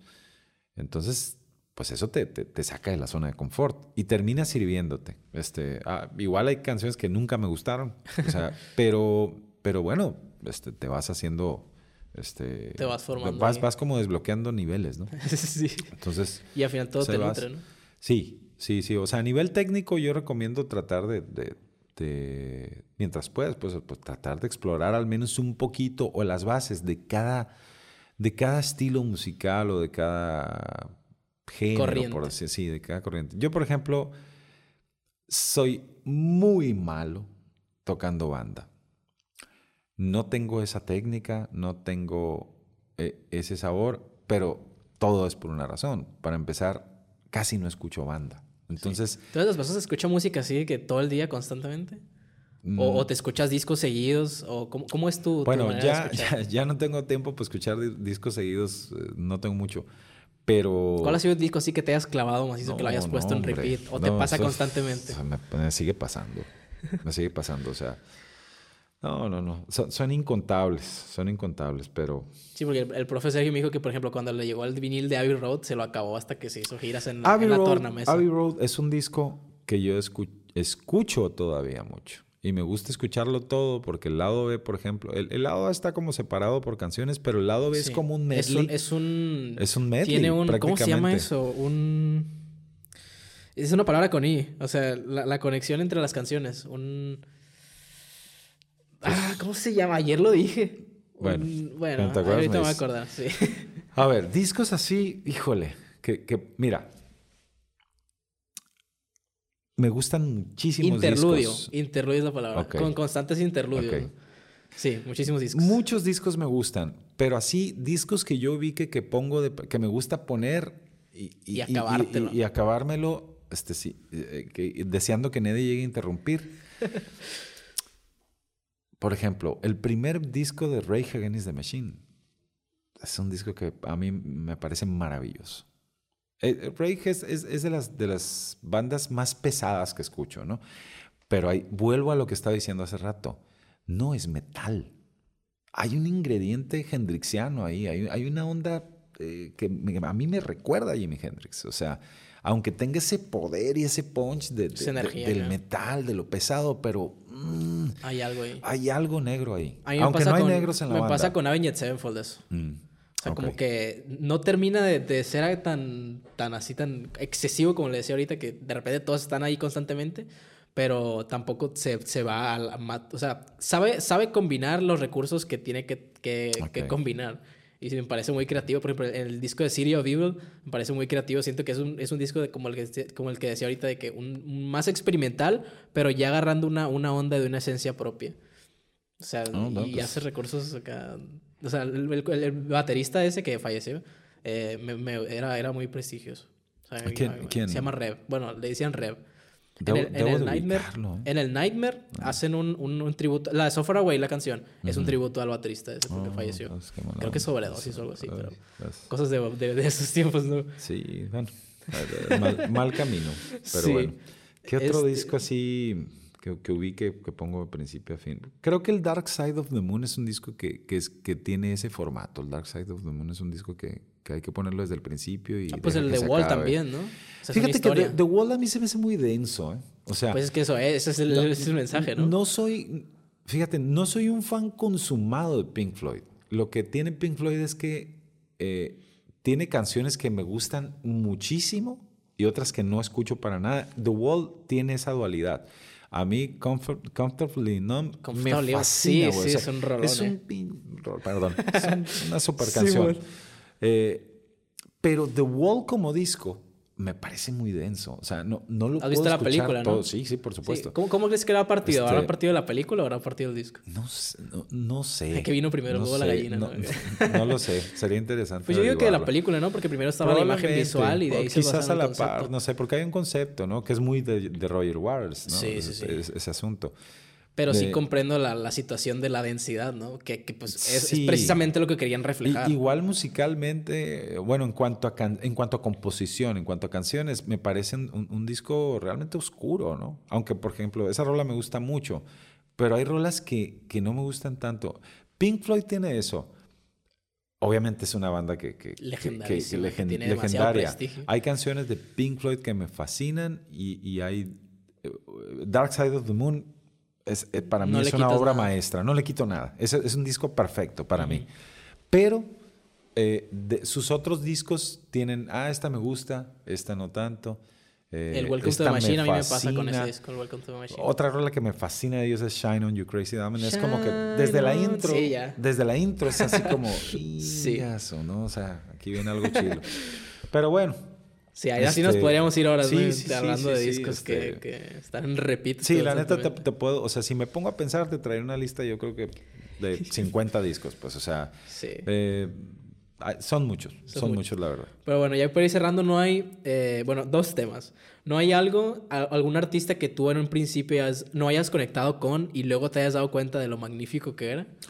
Eh, fue difícil para mí al inicio por, porque es, es, música densa, es música densa. Rush, fue, fue, por ejemplo, me pasó eso con Rush. O sea, me decían a mí, oye, tú que eres baterista, tienes que escuchar Rush. Y te saben esto, la, la, primera vez que los escuché, o sea, detecté que el baterista estaba haciendo cosas bien, bien padres, o sea, para mí imposibles. Sí, en otro nivel, pues. En, en, en otro nivel, pero, pero no, no, no sé, o sea, algo como que, como que el rock progresivo es así, o sea, como que, que cuando, cuando, vienes de un mundo de música muy melódica, ¿no? Como Beatles, como este asunto de, de, del pop mundial y de los hits de la radio, y de repente te topas con, con bandas que son muy complejas.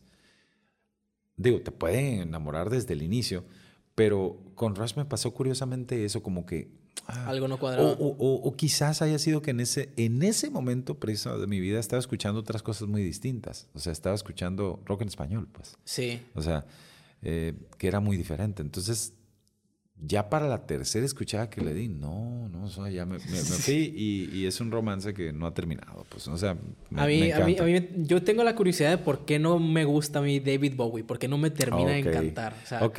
Y, y probablemente lo que, lo que hacíamos, lo que hacíamos, lo que decimos ahorita con, con, lo del ejemplo de la voz, a lo mejor es por eso, pues porque a mí, eh. o sea, como no lo veo tocar un instrumento, como sí. no lo veo ser partícipe de algo más, Híjole, es que... y solo, solo se basa en, en, o sea, en la calidad vocal, no, no, no sé, sí. como que hay algo que yo me pregunto, yo... ¿por qué no conecto con David Bowie si es tan renombrado, no. es tan ícono, participó con Queen, o sea? No, no, soy, no soy quien para hablar de David Bowie, ¿no? Porque es, es no, fíjate, Ubi lo ubico perfectamente, por supuesto que sé sí, quién pues, es. O sea... y, y, hay canciones de él que me gustan mucho, sí. pero también no, no soy fan de Bowie. Pues, o sea, me gusta. Me gusta, me gusta lo que hizo en los ochentas, me gusta mucho una canción que se llama Blue Jean, me fascina, esa canción se me hace muy, muy, muy buena. Eh, Let's Dance, o sea, rolas que sacó en los ochentas y, y setenteras, este, también tiene la de The Man Who Sold the World, pero vaya, no tengo más de... Como lo que decías de Guns N' Roses. No, que no eran, tengo más de contadas. cinco canciones de David Bowie que me fascinen. ¿no? A lo mejor sí son cinco y ya. Y ya. Pero, por ejemplo, The Rush me fascinan discos enteros, pues, o sea, es, sí. es como para que mí es la prueba este esa periodo, es, no, sí. pues este no, este y este y este, igual Beatles, o sea, Ay, pues, este no sé, no sé. Está este asunto del. igual si alguien es, es, afán de David Bowie, me puede decir en los comentarios qué puedo escuchar de él o qué, o qué contexto hay detrás que a lo mejor no entiendo. A lo mejor, a lo mejor hay algo como, como un movimiento artístico. Hay que reconocer un, un, gran aporte de él como, como, como ícono del rock que es, ¿no? O sea también fue una persona muy atrevida y mutó bastante, ¿no? Tanto en imagen como, como en estilos musicales, ¿no? Sí, sí, es alguien así que como que, o sea, ¿con qué va a salir este vato en el siguiente disco? No sabías, pues, o sea, es el camaleón del rock, ¿no? O sea, eh, me, me, encanta su figura, o sea, el, el, el, cómo se ve, este asunto de que tiene un ojo de, otro, eh, de repente bien elegante, bien, bien, o sea, sí, pero musicalmente... Pues sí. Ese exotiquismo era lo, que mantenía la intriga. Raro, encantadoramente raro, ¿no? sí. Pero no sé. Como Steven Tyler, ¿no? Con la bocota ahí. sí. Con, el, con el, defecto sublimado, decía un profe, un profe este, muy querido. Bueno, no sé. Este, volvemos a lo mismo. Eh, eh, hay algo que quizás no podamos explicar del todo qué es, pero una pero que nos engancha con alguien o no nos engancha con alguien. Pero no rechazamos la este, calidad del trabajo. No, no, no, ahí siempre hay que reconocer. Sí, creo, que, creo que el asunto con Bowie es que es más letrístico. como, como pasaba con Bob Dylan también. Eh, eso te iba a decir. A mí me pasa lo mismo con Bob Dylan y me van a matar varios amigos míos. Pero yo, yo, por ejemplo, rolas de Bob Dylan que me duelen, que, que, igual no, no puedo, no paso de, de cinco, pero hay una cuestión ahí. Eh, es un poco, no los estoy comparando para nada ni poniendo uno en nivel del otro. Es lo que pasa más o menos con Joaquín Sabina. Es, lo que me pasa con, con, con, este, con Bob Dylan es lo mismo que me pasa con Joaquín Sabina. Okay. O sea, sus letras, tanto de uno como otro, son geniales. O sea, no desperdician, eh, eh, no desperdician espacio en el... o sea, son escritores. O sea, saben, saben escribir tienen un gran oficio y gran talento, gran vocación. Pero sucede que yo soy mucho más musical. Entonces, sí, cuestión de, o sea, son buenos letristas, pero no tan buenos intérpretes. Si, si, la melodía, no, y pueden ser, quizás son excelentes intérpretes también, pero si a mí, para mí es un asunto de la canción. A final de cuentas, si la melodía no me enganchó, va a ser muy difícil que me guste la canción. O sea, eh, prefiero eso antes que cualquier, que cualquier otra cosa. Entonces, sí para mí. Y también es lo mejor para la canción, ¿no? No porque no me gusten las cosas simples, o sea, hay mucha simplicidad en, en, en Beatles a veces y me fascinan. Pero, por ejemplo, musicalmente, Bob Dylan no tiene algo que me haya enganchado. Pues, o sea, siento que la música es más bien un, un medio para, para, con para, la gente. para, para exponer el verdadero talento o, el talento más fuerte de Bob Dylan, que son sus, letras. Hasta eso que te voy a decir una cosa, me gusta cómo canta. O sea, su voz rara ¿Tiene me, algo? me agrada, me agrada mucho. O sea, me, sí, me, me, tiene onda, me gusta. Eh, pero siento que, que es más... La, vaya, la música de Bob Dylan está en sus letras, no en sus rolas. Pues, o sea, no, no, no, no son, son realmente, me parecen muy, muy simples y no lo digo de mala manera, ¿no? Pero de repente como que ya hay otros ingredientes que, que, yo sigo más, ¿no? O sea, que me, que me enganchan un poco más. Digo, no quiero decir que Bob Dylan, Bob Dylan es Bob Dylan y tampoco me necesita, ni necesita mi aprobación. O sea, igual Joaquín Sabina, es, es, algo similar. Joaquín Sabina, eh, o sea, yo lo leo y me encanta, pues, o sea. Y Manzanero también. O sea, este, bueno, Joaquín Sabina es como un poco más, Manzanero es, es, romántico. Joaquín Sabina es, es, un vago, pues, es, un vago. O sea, es, un de repente es, es, un vividor y de repente es, es, un ángel. Pues, o sea, eh, está muy padre, pero yo siempre me, me, guío más en sí por la música. Y con Joaquín Sabina también me, me parece que sucede eso, que, que, sus canciones son más... O con Jorge Drexler medio... No, no, Jorge, Drexler, es otra cosa. O sea, también depende, ¿no? O sea, ahí sí con Jorge Drexler yo te puedo decir que hay una propuesta musical que a mí me resulta interesante. O sea, melódica, o sea, escucho cosas melódicas que, que, me jalan. O sea, sí, es otro tipo de, de, onda. No supo mantener ambas corrientes. No, no quiero decir, que uno, que, uno, que uno sea mejor que el otro. Y, y, no, y no creo tampoco que sea un asunto de que, ah, es que este lo hizo mejor que el otro. O sea, es simple y sencillamente gusto personal. O sea, ¿sintonizas o no sintonizas con algo? Porque obviamente... Pues Jorge eh, Drexler tiene un, un Grammy, ¿no? Bueno, Sí, y, no, Joaquín, un, un, Oscar a, producción musical. Y, no, no te estoy diciendo que Joaquín Sabina no componga melodías excelentes, o sea, y nos dieron las 10 es una canción que, que tiene una melodía poderosísima que todo el mundo se sabe. O sea, hasta los que no les gusta se la saben. O sea, es muy bueno. O sea, pero no sé, musicalmente yo busco o, como que otra, otra eh, algo más, un poquito más, no sé, quizás un poco más experimental, quizás un poco más eh, atrevido con ciertos elementos, ¿no? O sea... El Tiny de Jorge Drexler a mí me encanta. No lo he visto y tengo que verlo. Está muy bueno. Tocan la rola de silencio y hace muy creativo, muy creativo. Es que, bueno, él, es un gran referente en, lo que tenemos, yo creo, en, Latinoamérica, ¿no? Yo creo que de los, de los personajes más, me voy a atrever a decirlo, sin ser todavía tan mediático, porque no lo es todavía, me parece infravalorado. Me parece infravalorado y este, pero es, yo siento que es de, de los artistas latinoamericanos para mí más importantes de la actualidad. O sea, este, qué bueno que está Jorge, o sea, qué bueno que hay un Jorge Drexler, pues, ¿no? Sí, y qué bueno que está este colaborando con artistas también del gremio, ¿no? Que están tratando de exponenciar ese, que tiene esa esencia, esa esencia. Que tiene rato, ¿eh? Con, con, este asunto. Lo que pasa con, con él es que es, yo siento que ha sido más como un artista de culto, pues, o sea, los que lo siguen, lo siguen, pero con todo. Pues, o sea, son mega, mega fans, ¿no? Pero no, el tipo es muy bueno y hay, y hay muchos, ¿no? Hay, hay, muchos así que, que, valen mucho la pena. Bueno, nuestro camarada también ahí, el, el, David Aguilar, a mí me parece este, genial, ¿no? A, mí el David pues, lo admiro mucho, me gusta mucho. O sea, tanto musicalmente como, como su pluma. O sea, en las dos hace cosas que... Es, o sea, ¿Qué onda, no?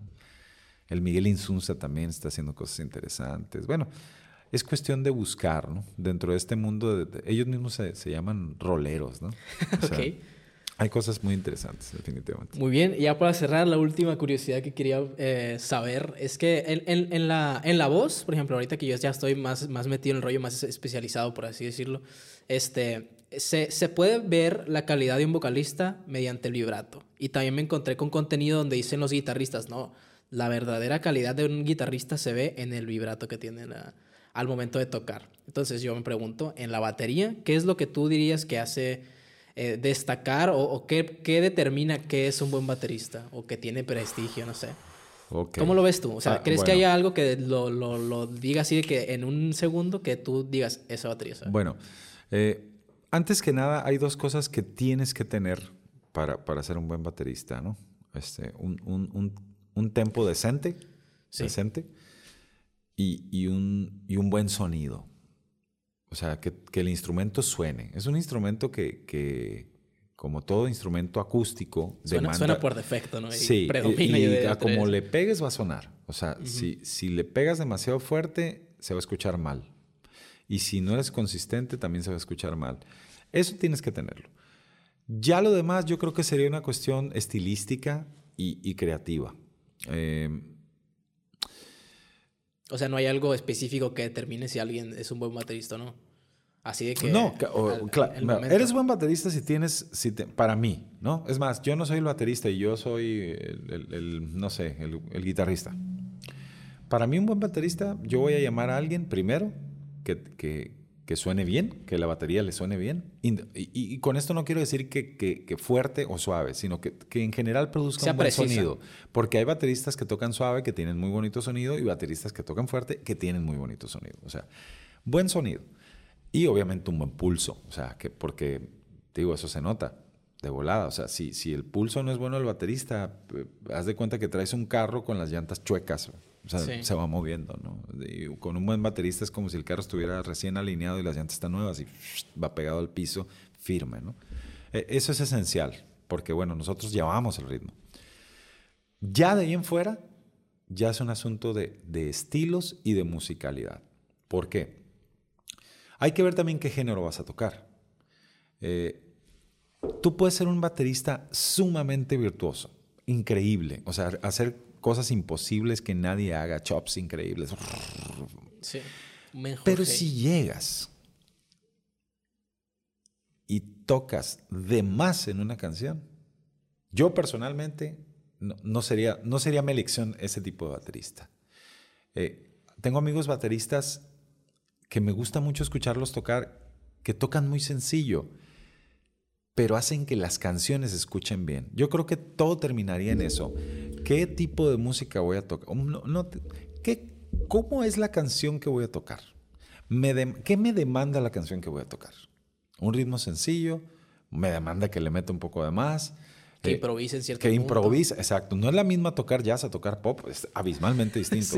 O sea, de hecho, yo te, lo confieso, yo no soy realmente un buen baterista de jazz. Yo no me siento cómodo tocando jazz. Yo estoy todavía en el proceso de aprender a tocar jazz porque no soy realmente tan buen improvisador. No me siento que tenga unos chops.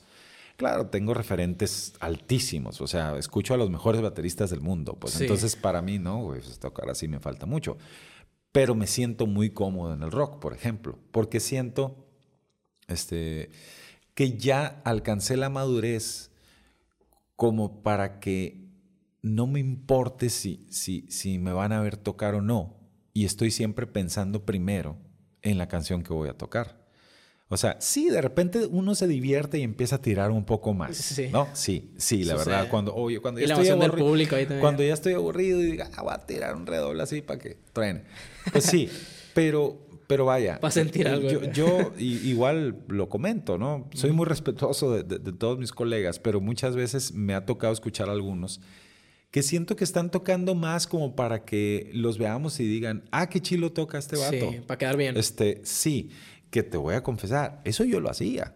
Sí, pues a todos nos yo pasa. Cuando, yo, cuando tenía 20 años, o sea, yo metía 50 redobles en una canción y entre más difíciles mejor. ¿Para qué? ¿Para qué? Para que, para que, que, ah, de que eran, oh, ah, qué chilo. Pero después me empecé a dar cuenta, cuando llegas a esta madurez, de que realmente estaba siendo un cochinero, pues. O sea, sí, es cierto. O sea, sí, pero la canción no, no pedía eso. O sea, la canción pedía un ritmo sólido, ¿no? ¿Por qué? Porque también hay un cantante, hay un bajista, hay un tecladista, hay un guitarrista y todos tienen un espacio y la canción está diseñada de cierta, de cierta forma en la cual, si bien sí se permiten a veces ciertas concesiones, aportes que, que, ahora le volteas a ver al otro, qué buen lick, ¿no? Igual no llevaba ese lick el bajo, pero qué bien le quedó, esa es otra cosa. Si vas a hacer algo que le quede a la canción, bienvenido, dale maestro, o sea, qué padre, ¿no?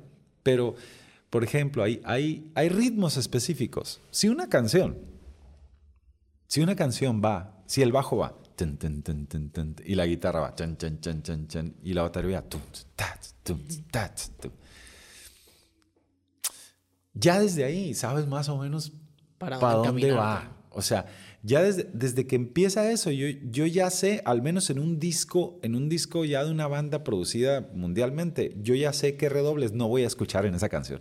O sea, ¿por Eso qué? te lo da la experiencia porque también de la estar misma, escuchando música constantemente. La misma cuantización no lo pide. O sea, si tú estás... Pues lo normal es que vayas a escuchar... Sí. Si acaso. Variaciones pequeñas. Ok, sí. Pero si estás.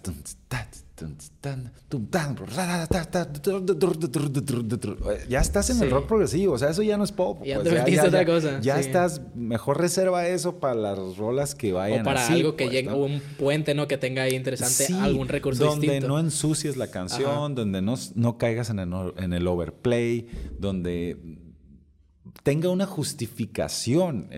Yo, yo cuando estoy tratando de, aportar una parte a un, a un a una canción, ya como que antes de, ceder a la tentación de, ah, me dan ganas de meter algo bien chilo ahí, eh, o, complejo, ¿no? Divertido. Sí. Pero ya yo mismo digo, a ver, espérate, espérate. Sientes que, se va, que, embona con, con, la canción. O sea, ya la canción es lo más importante, ya no soy yo, pues, o sea, ya, ya no es lo que yo quiera tocar. Claro, insisto, depende del contexto.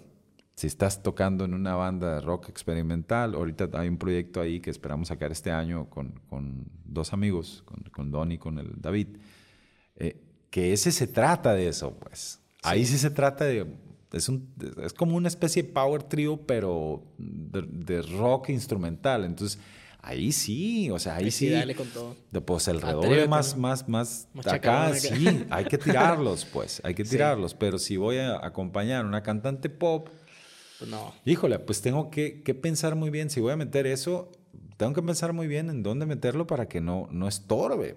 Que luzca y que no estorbe, que sume y que no reste. Pues. Y, y, y yo siento que probablemente eso sea lo mejor que me haya pasado hasta ahorita como músico. O sea, el madurar en ese sentido. Sí. O sea, no toco mejor que antes. Yo, yo siento que no toco mejor en el sentido de que incluso soy menos creativo que antes. O sea, antes tenía más, siento que tenía un poco de más habilidad, estaba más fresco, este, no sé, hacía como que me, me daba más la creatividad. Ahora no, siento que incluso mi creatividad está como menos, pero soy mucho más ordenado de lo que eran.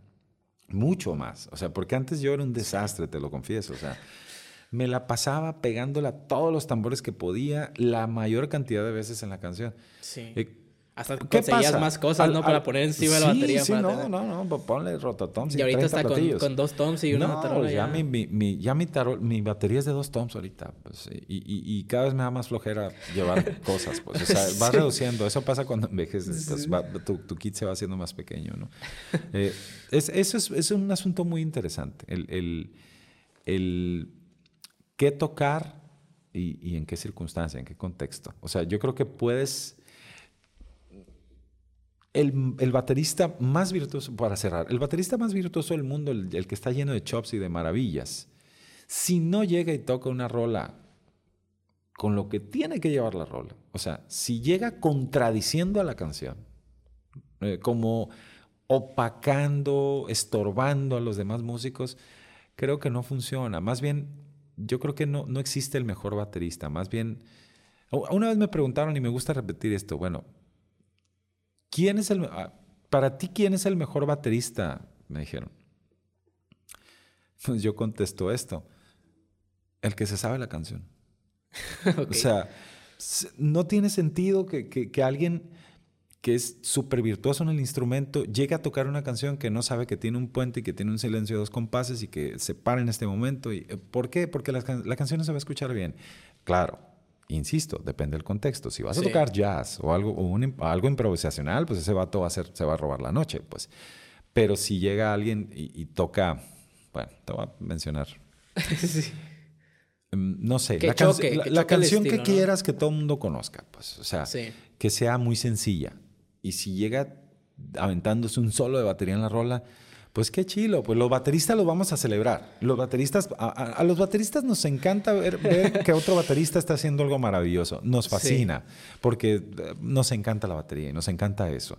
Y a mí también me encanta escuchar a alguien que toca cosas impresionantes y de quien puedo aprender. O sea, es, fantástico. Pero no como espectador que no está... Pero, pues es que directamente no está dirigida una canción a, pero yo un soy, baterista, ¿no? específicamente. O sea, exacto. O sea, la canción es la canción para todos. Si, si, yo, por ejemplo, fuera el director de, de, la banda, o sea, yo le llamaría la atención. Oye, este, también habemos otros músicos, pues, o sea, justifica, lo, ¿crees que eso realmente le va a la Aportar canción? algo a la canción. Ahora, hay un, ya para terminar, porque me agarró la vergüenza. Sí, sí, hay un, hay un, un, un área, digamos, o sea, de exploración dentro sí, de o sea, dentro, de ese asunto. O sea, tú puedes tocar una canción bien sencilla, bien. La canción es sencilla, ¿no? Tú puedes llegar con una parte muy sencilla y bien. Y puedes meterle un poquito más Sin y puedes seguir sonando bien. O sea, puedes como que atreverte un poquito más y se va a escuchar bien. Pero hay gente que, que no tiene la menor idea, o sea, de, de, ese umbral. Pues yo siento que hay un umbral ahí, pues, o sea, hasta aquí ya está. Ya, está rozando aquí, Son demasiadas semicorcheas, ya bájale. Pero. Eh, eh, y eso te lo da la experiencia. Yo siento que sí. ninguna otra cosa más. Yo creo que ninguna otra cosa más. A, mí eso, los años me lo, me lo, fueron, me lo fueron diciendo. O sea, este, y, y bueno, te vas a, encontrando con gente que gracias a Dios son lo suficientemente honestos y te lo dicen. Porque yo te voy a decir una cosa, quizás yo necesitaba que me dijeran eso. Ajá. ¿Por qué? Porque Como lo que decía Manuel, que tú le dijiste a él que, oye, pues espérate, o sea, esto no es... Bueno, a lo mejor me, me atrevía a hacerlo, ¿no? Porque tuviste la repercusión que tuvo en tu carrera como músico y pues dijiste, pues vamos a echarle la mano porque este es el breaking point de su carrera como músico. Sí, sí, y, eh, yo agradezco que, que, alguien me haya dicho en su momento lo que yo no estaba viendo. Entonces, a lo mejor comentarios como ese me empezaron así como que a abrir los ojos y, Y este, "No, y- y ahora, bueno, no, como ins- insisto, no toco mejor que antes, no soy más creativo que antes, pero hoy sí sirvo mejor a la canción como baterista que antes, definitivamente, porque ya estoy poniendo como prioridad la canción. Pues bueno. Este, para cerrar ya una pieza de contenido que quieras recomendar a la audiencia. Eh, ¿Cómo? Una, una pieza musical, o sea, un disco, una película, lo que sea que tú digas, ah, ok, esto está bien. Mientras Ufa. voy al baño, te dejo aquí el set, eh, porque No, sí no, tengo no, que ir. bueno, este, Ahí se los dejo ahorita. ok, a, Como na- va. a- a- a- Entretiene a la audiencia. a uno de cada a uno de cada diez probablemente les, les guste esto. ¿Qué les puedo recomendar? Este, ábranse ah, con esta maravilla de las plataformas, de las, eh, los Tidals, los Spotify, los Deezers. Eh, toda la vida hemos escuchado casi siempre lo mismo. Eh, hay música maravillosa, nueva, por ejemplo. Hay, eh, si te gusta el jazz, hay unas cosas increíbles sucediendo hoy. Increíbles. Y en casi cualquier género de música. Yo no creo que la, que la buena música quedó en el pasado, no. Lo que sí creo es que antes la buena música era mainstream y ahora no lo es. O sea, lo que tú escuchas, con respeto para todos, pero ahorita lo mediático es una fórmula que se está repitiendo año tras año y sigue sin cambiar. Eh, es lo mismo, lo mismo, lo mismo y lo mismo. Eh, ábranse a las recomendaciones de, de las mismas aplicaciones. Hay música, mucha música en el mundo maravillosa. Eh, personalmente, por ejemplo, a mí me gusta mucho el blues africano. Me gusta mucho. Encuentro algo muy interesante ahí. Puede gustarte o no, pero bueno, en general no sería recomendar. Bueno, les recomiendo Blues del Desierto, de, música de Mali. Este, Alifar Katuré, eh, Omu Sangaré. Es mm, otro mundo, otra cosa. Muy bien, yo voy a recomendar los, las antologías de los Beatles, ya que estamos aquí Ah, muy bien. y hablamos Bueno. mucho de los Beatles, voy a recomendarlas. Pueden checar ahí las maquetas de todas las canciones antes de su producción final y está muy interesante ver qué quedó y qué no quedó, qué acordes cambiaron, qué voces cambiaron, como decíamos ahorita, Come Together, bastante diferente y la neta, pues nada, Sí, nada de lo no, que es no la canción escucharlo. original. Y, y, pues bueno, ahí está interesante ver eso como, como, como, re- como un récord ¿no? de que también los grandes tuvieron que tener apoyo de alguien Por que los supuesto, un instruyera. productor es- siempre, es- siempre, siempre, siempre. muy importante. Entonces ahí chequen los inicios y este fue el podcast que ya existe. ¿Dónde te podemos seguir? Que no, no sé si... Fíjate nada, que soy, soy un cavernícola. O sea, Ok. yo no tengo página Pero web. ¿dónde te no- pueden no- encontrar no ahorita? tengo, o sea, si o alguien sea, te busca, ¿no? No, pues en Facebook, ¿no? Facebook, Facebook, como. Dick Science. Dick Este, Science. No tengo Instagram. O sea, te- tendría yo que tener al día esas cuestiones, pero sí soy, soy un Sí. poco este, retro en eso y, y no está bien. O sea, no lo digo como... No me siento No te- orgulloso. sí, no me siento orgulloso. Estoy mal. Debería tener todo eso actualizado. Pero en su momento, pues bueno, voy, voy a Facebook. terminar haciéndolo, ¿no? Muy bien, este fue el podcast que ya existe. ¿O no? ¿O no? Nos vemos la siguiente semana. Espero que les haya gustado este episodio. Muchas Y, gracias, eh, te píquenle agradezco a todos los botones. Me dejaste hablar todo lo que quise, te lo Sí, agradezco. sí, no. Aquí para eso se trata. De que la gente venga a escuchar lo que tiene que decir las Órale. personas. Y un saludo a, quienes nos están viendo. Saludos a todos. Chao, nos vemos la siguiente semana. Bye.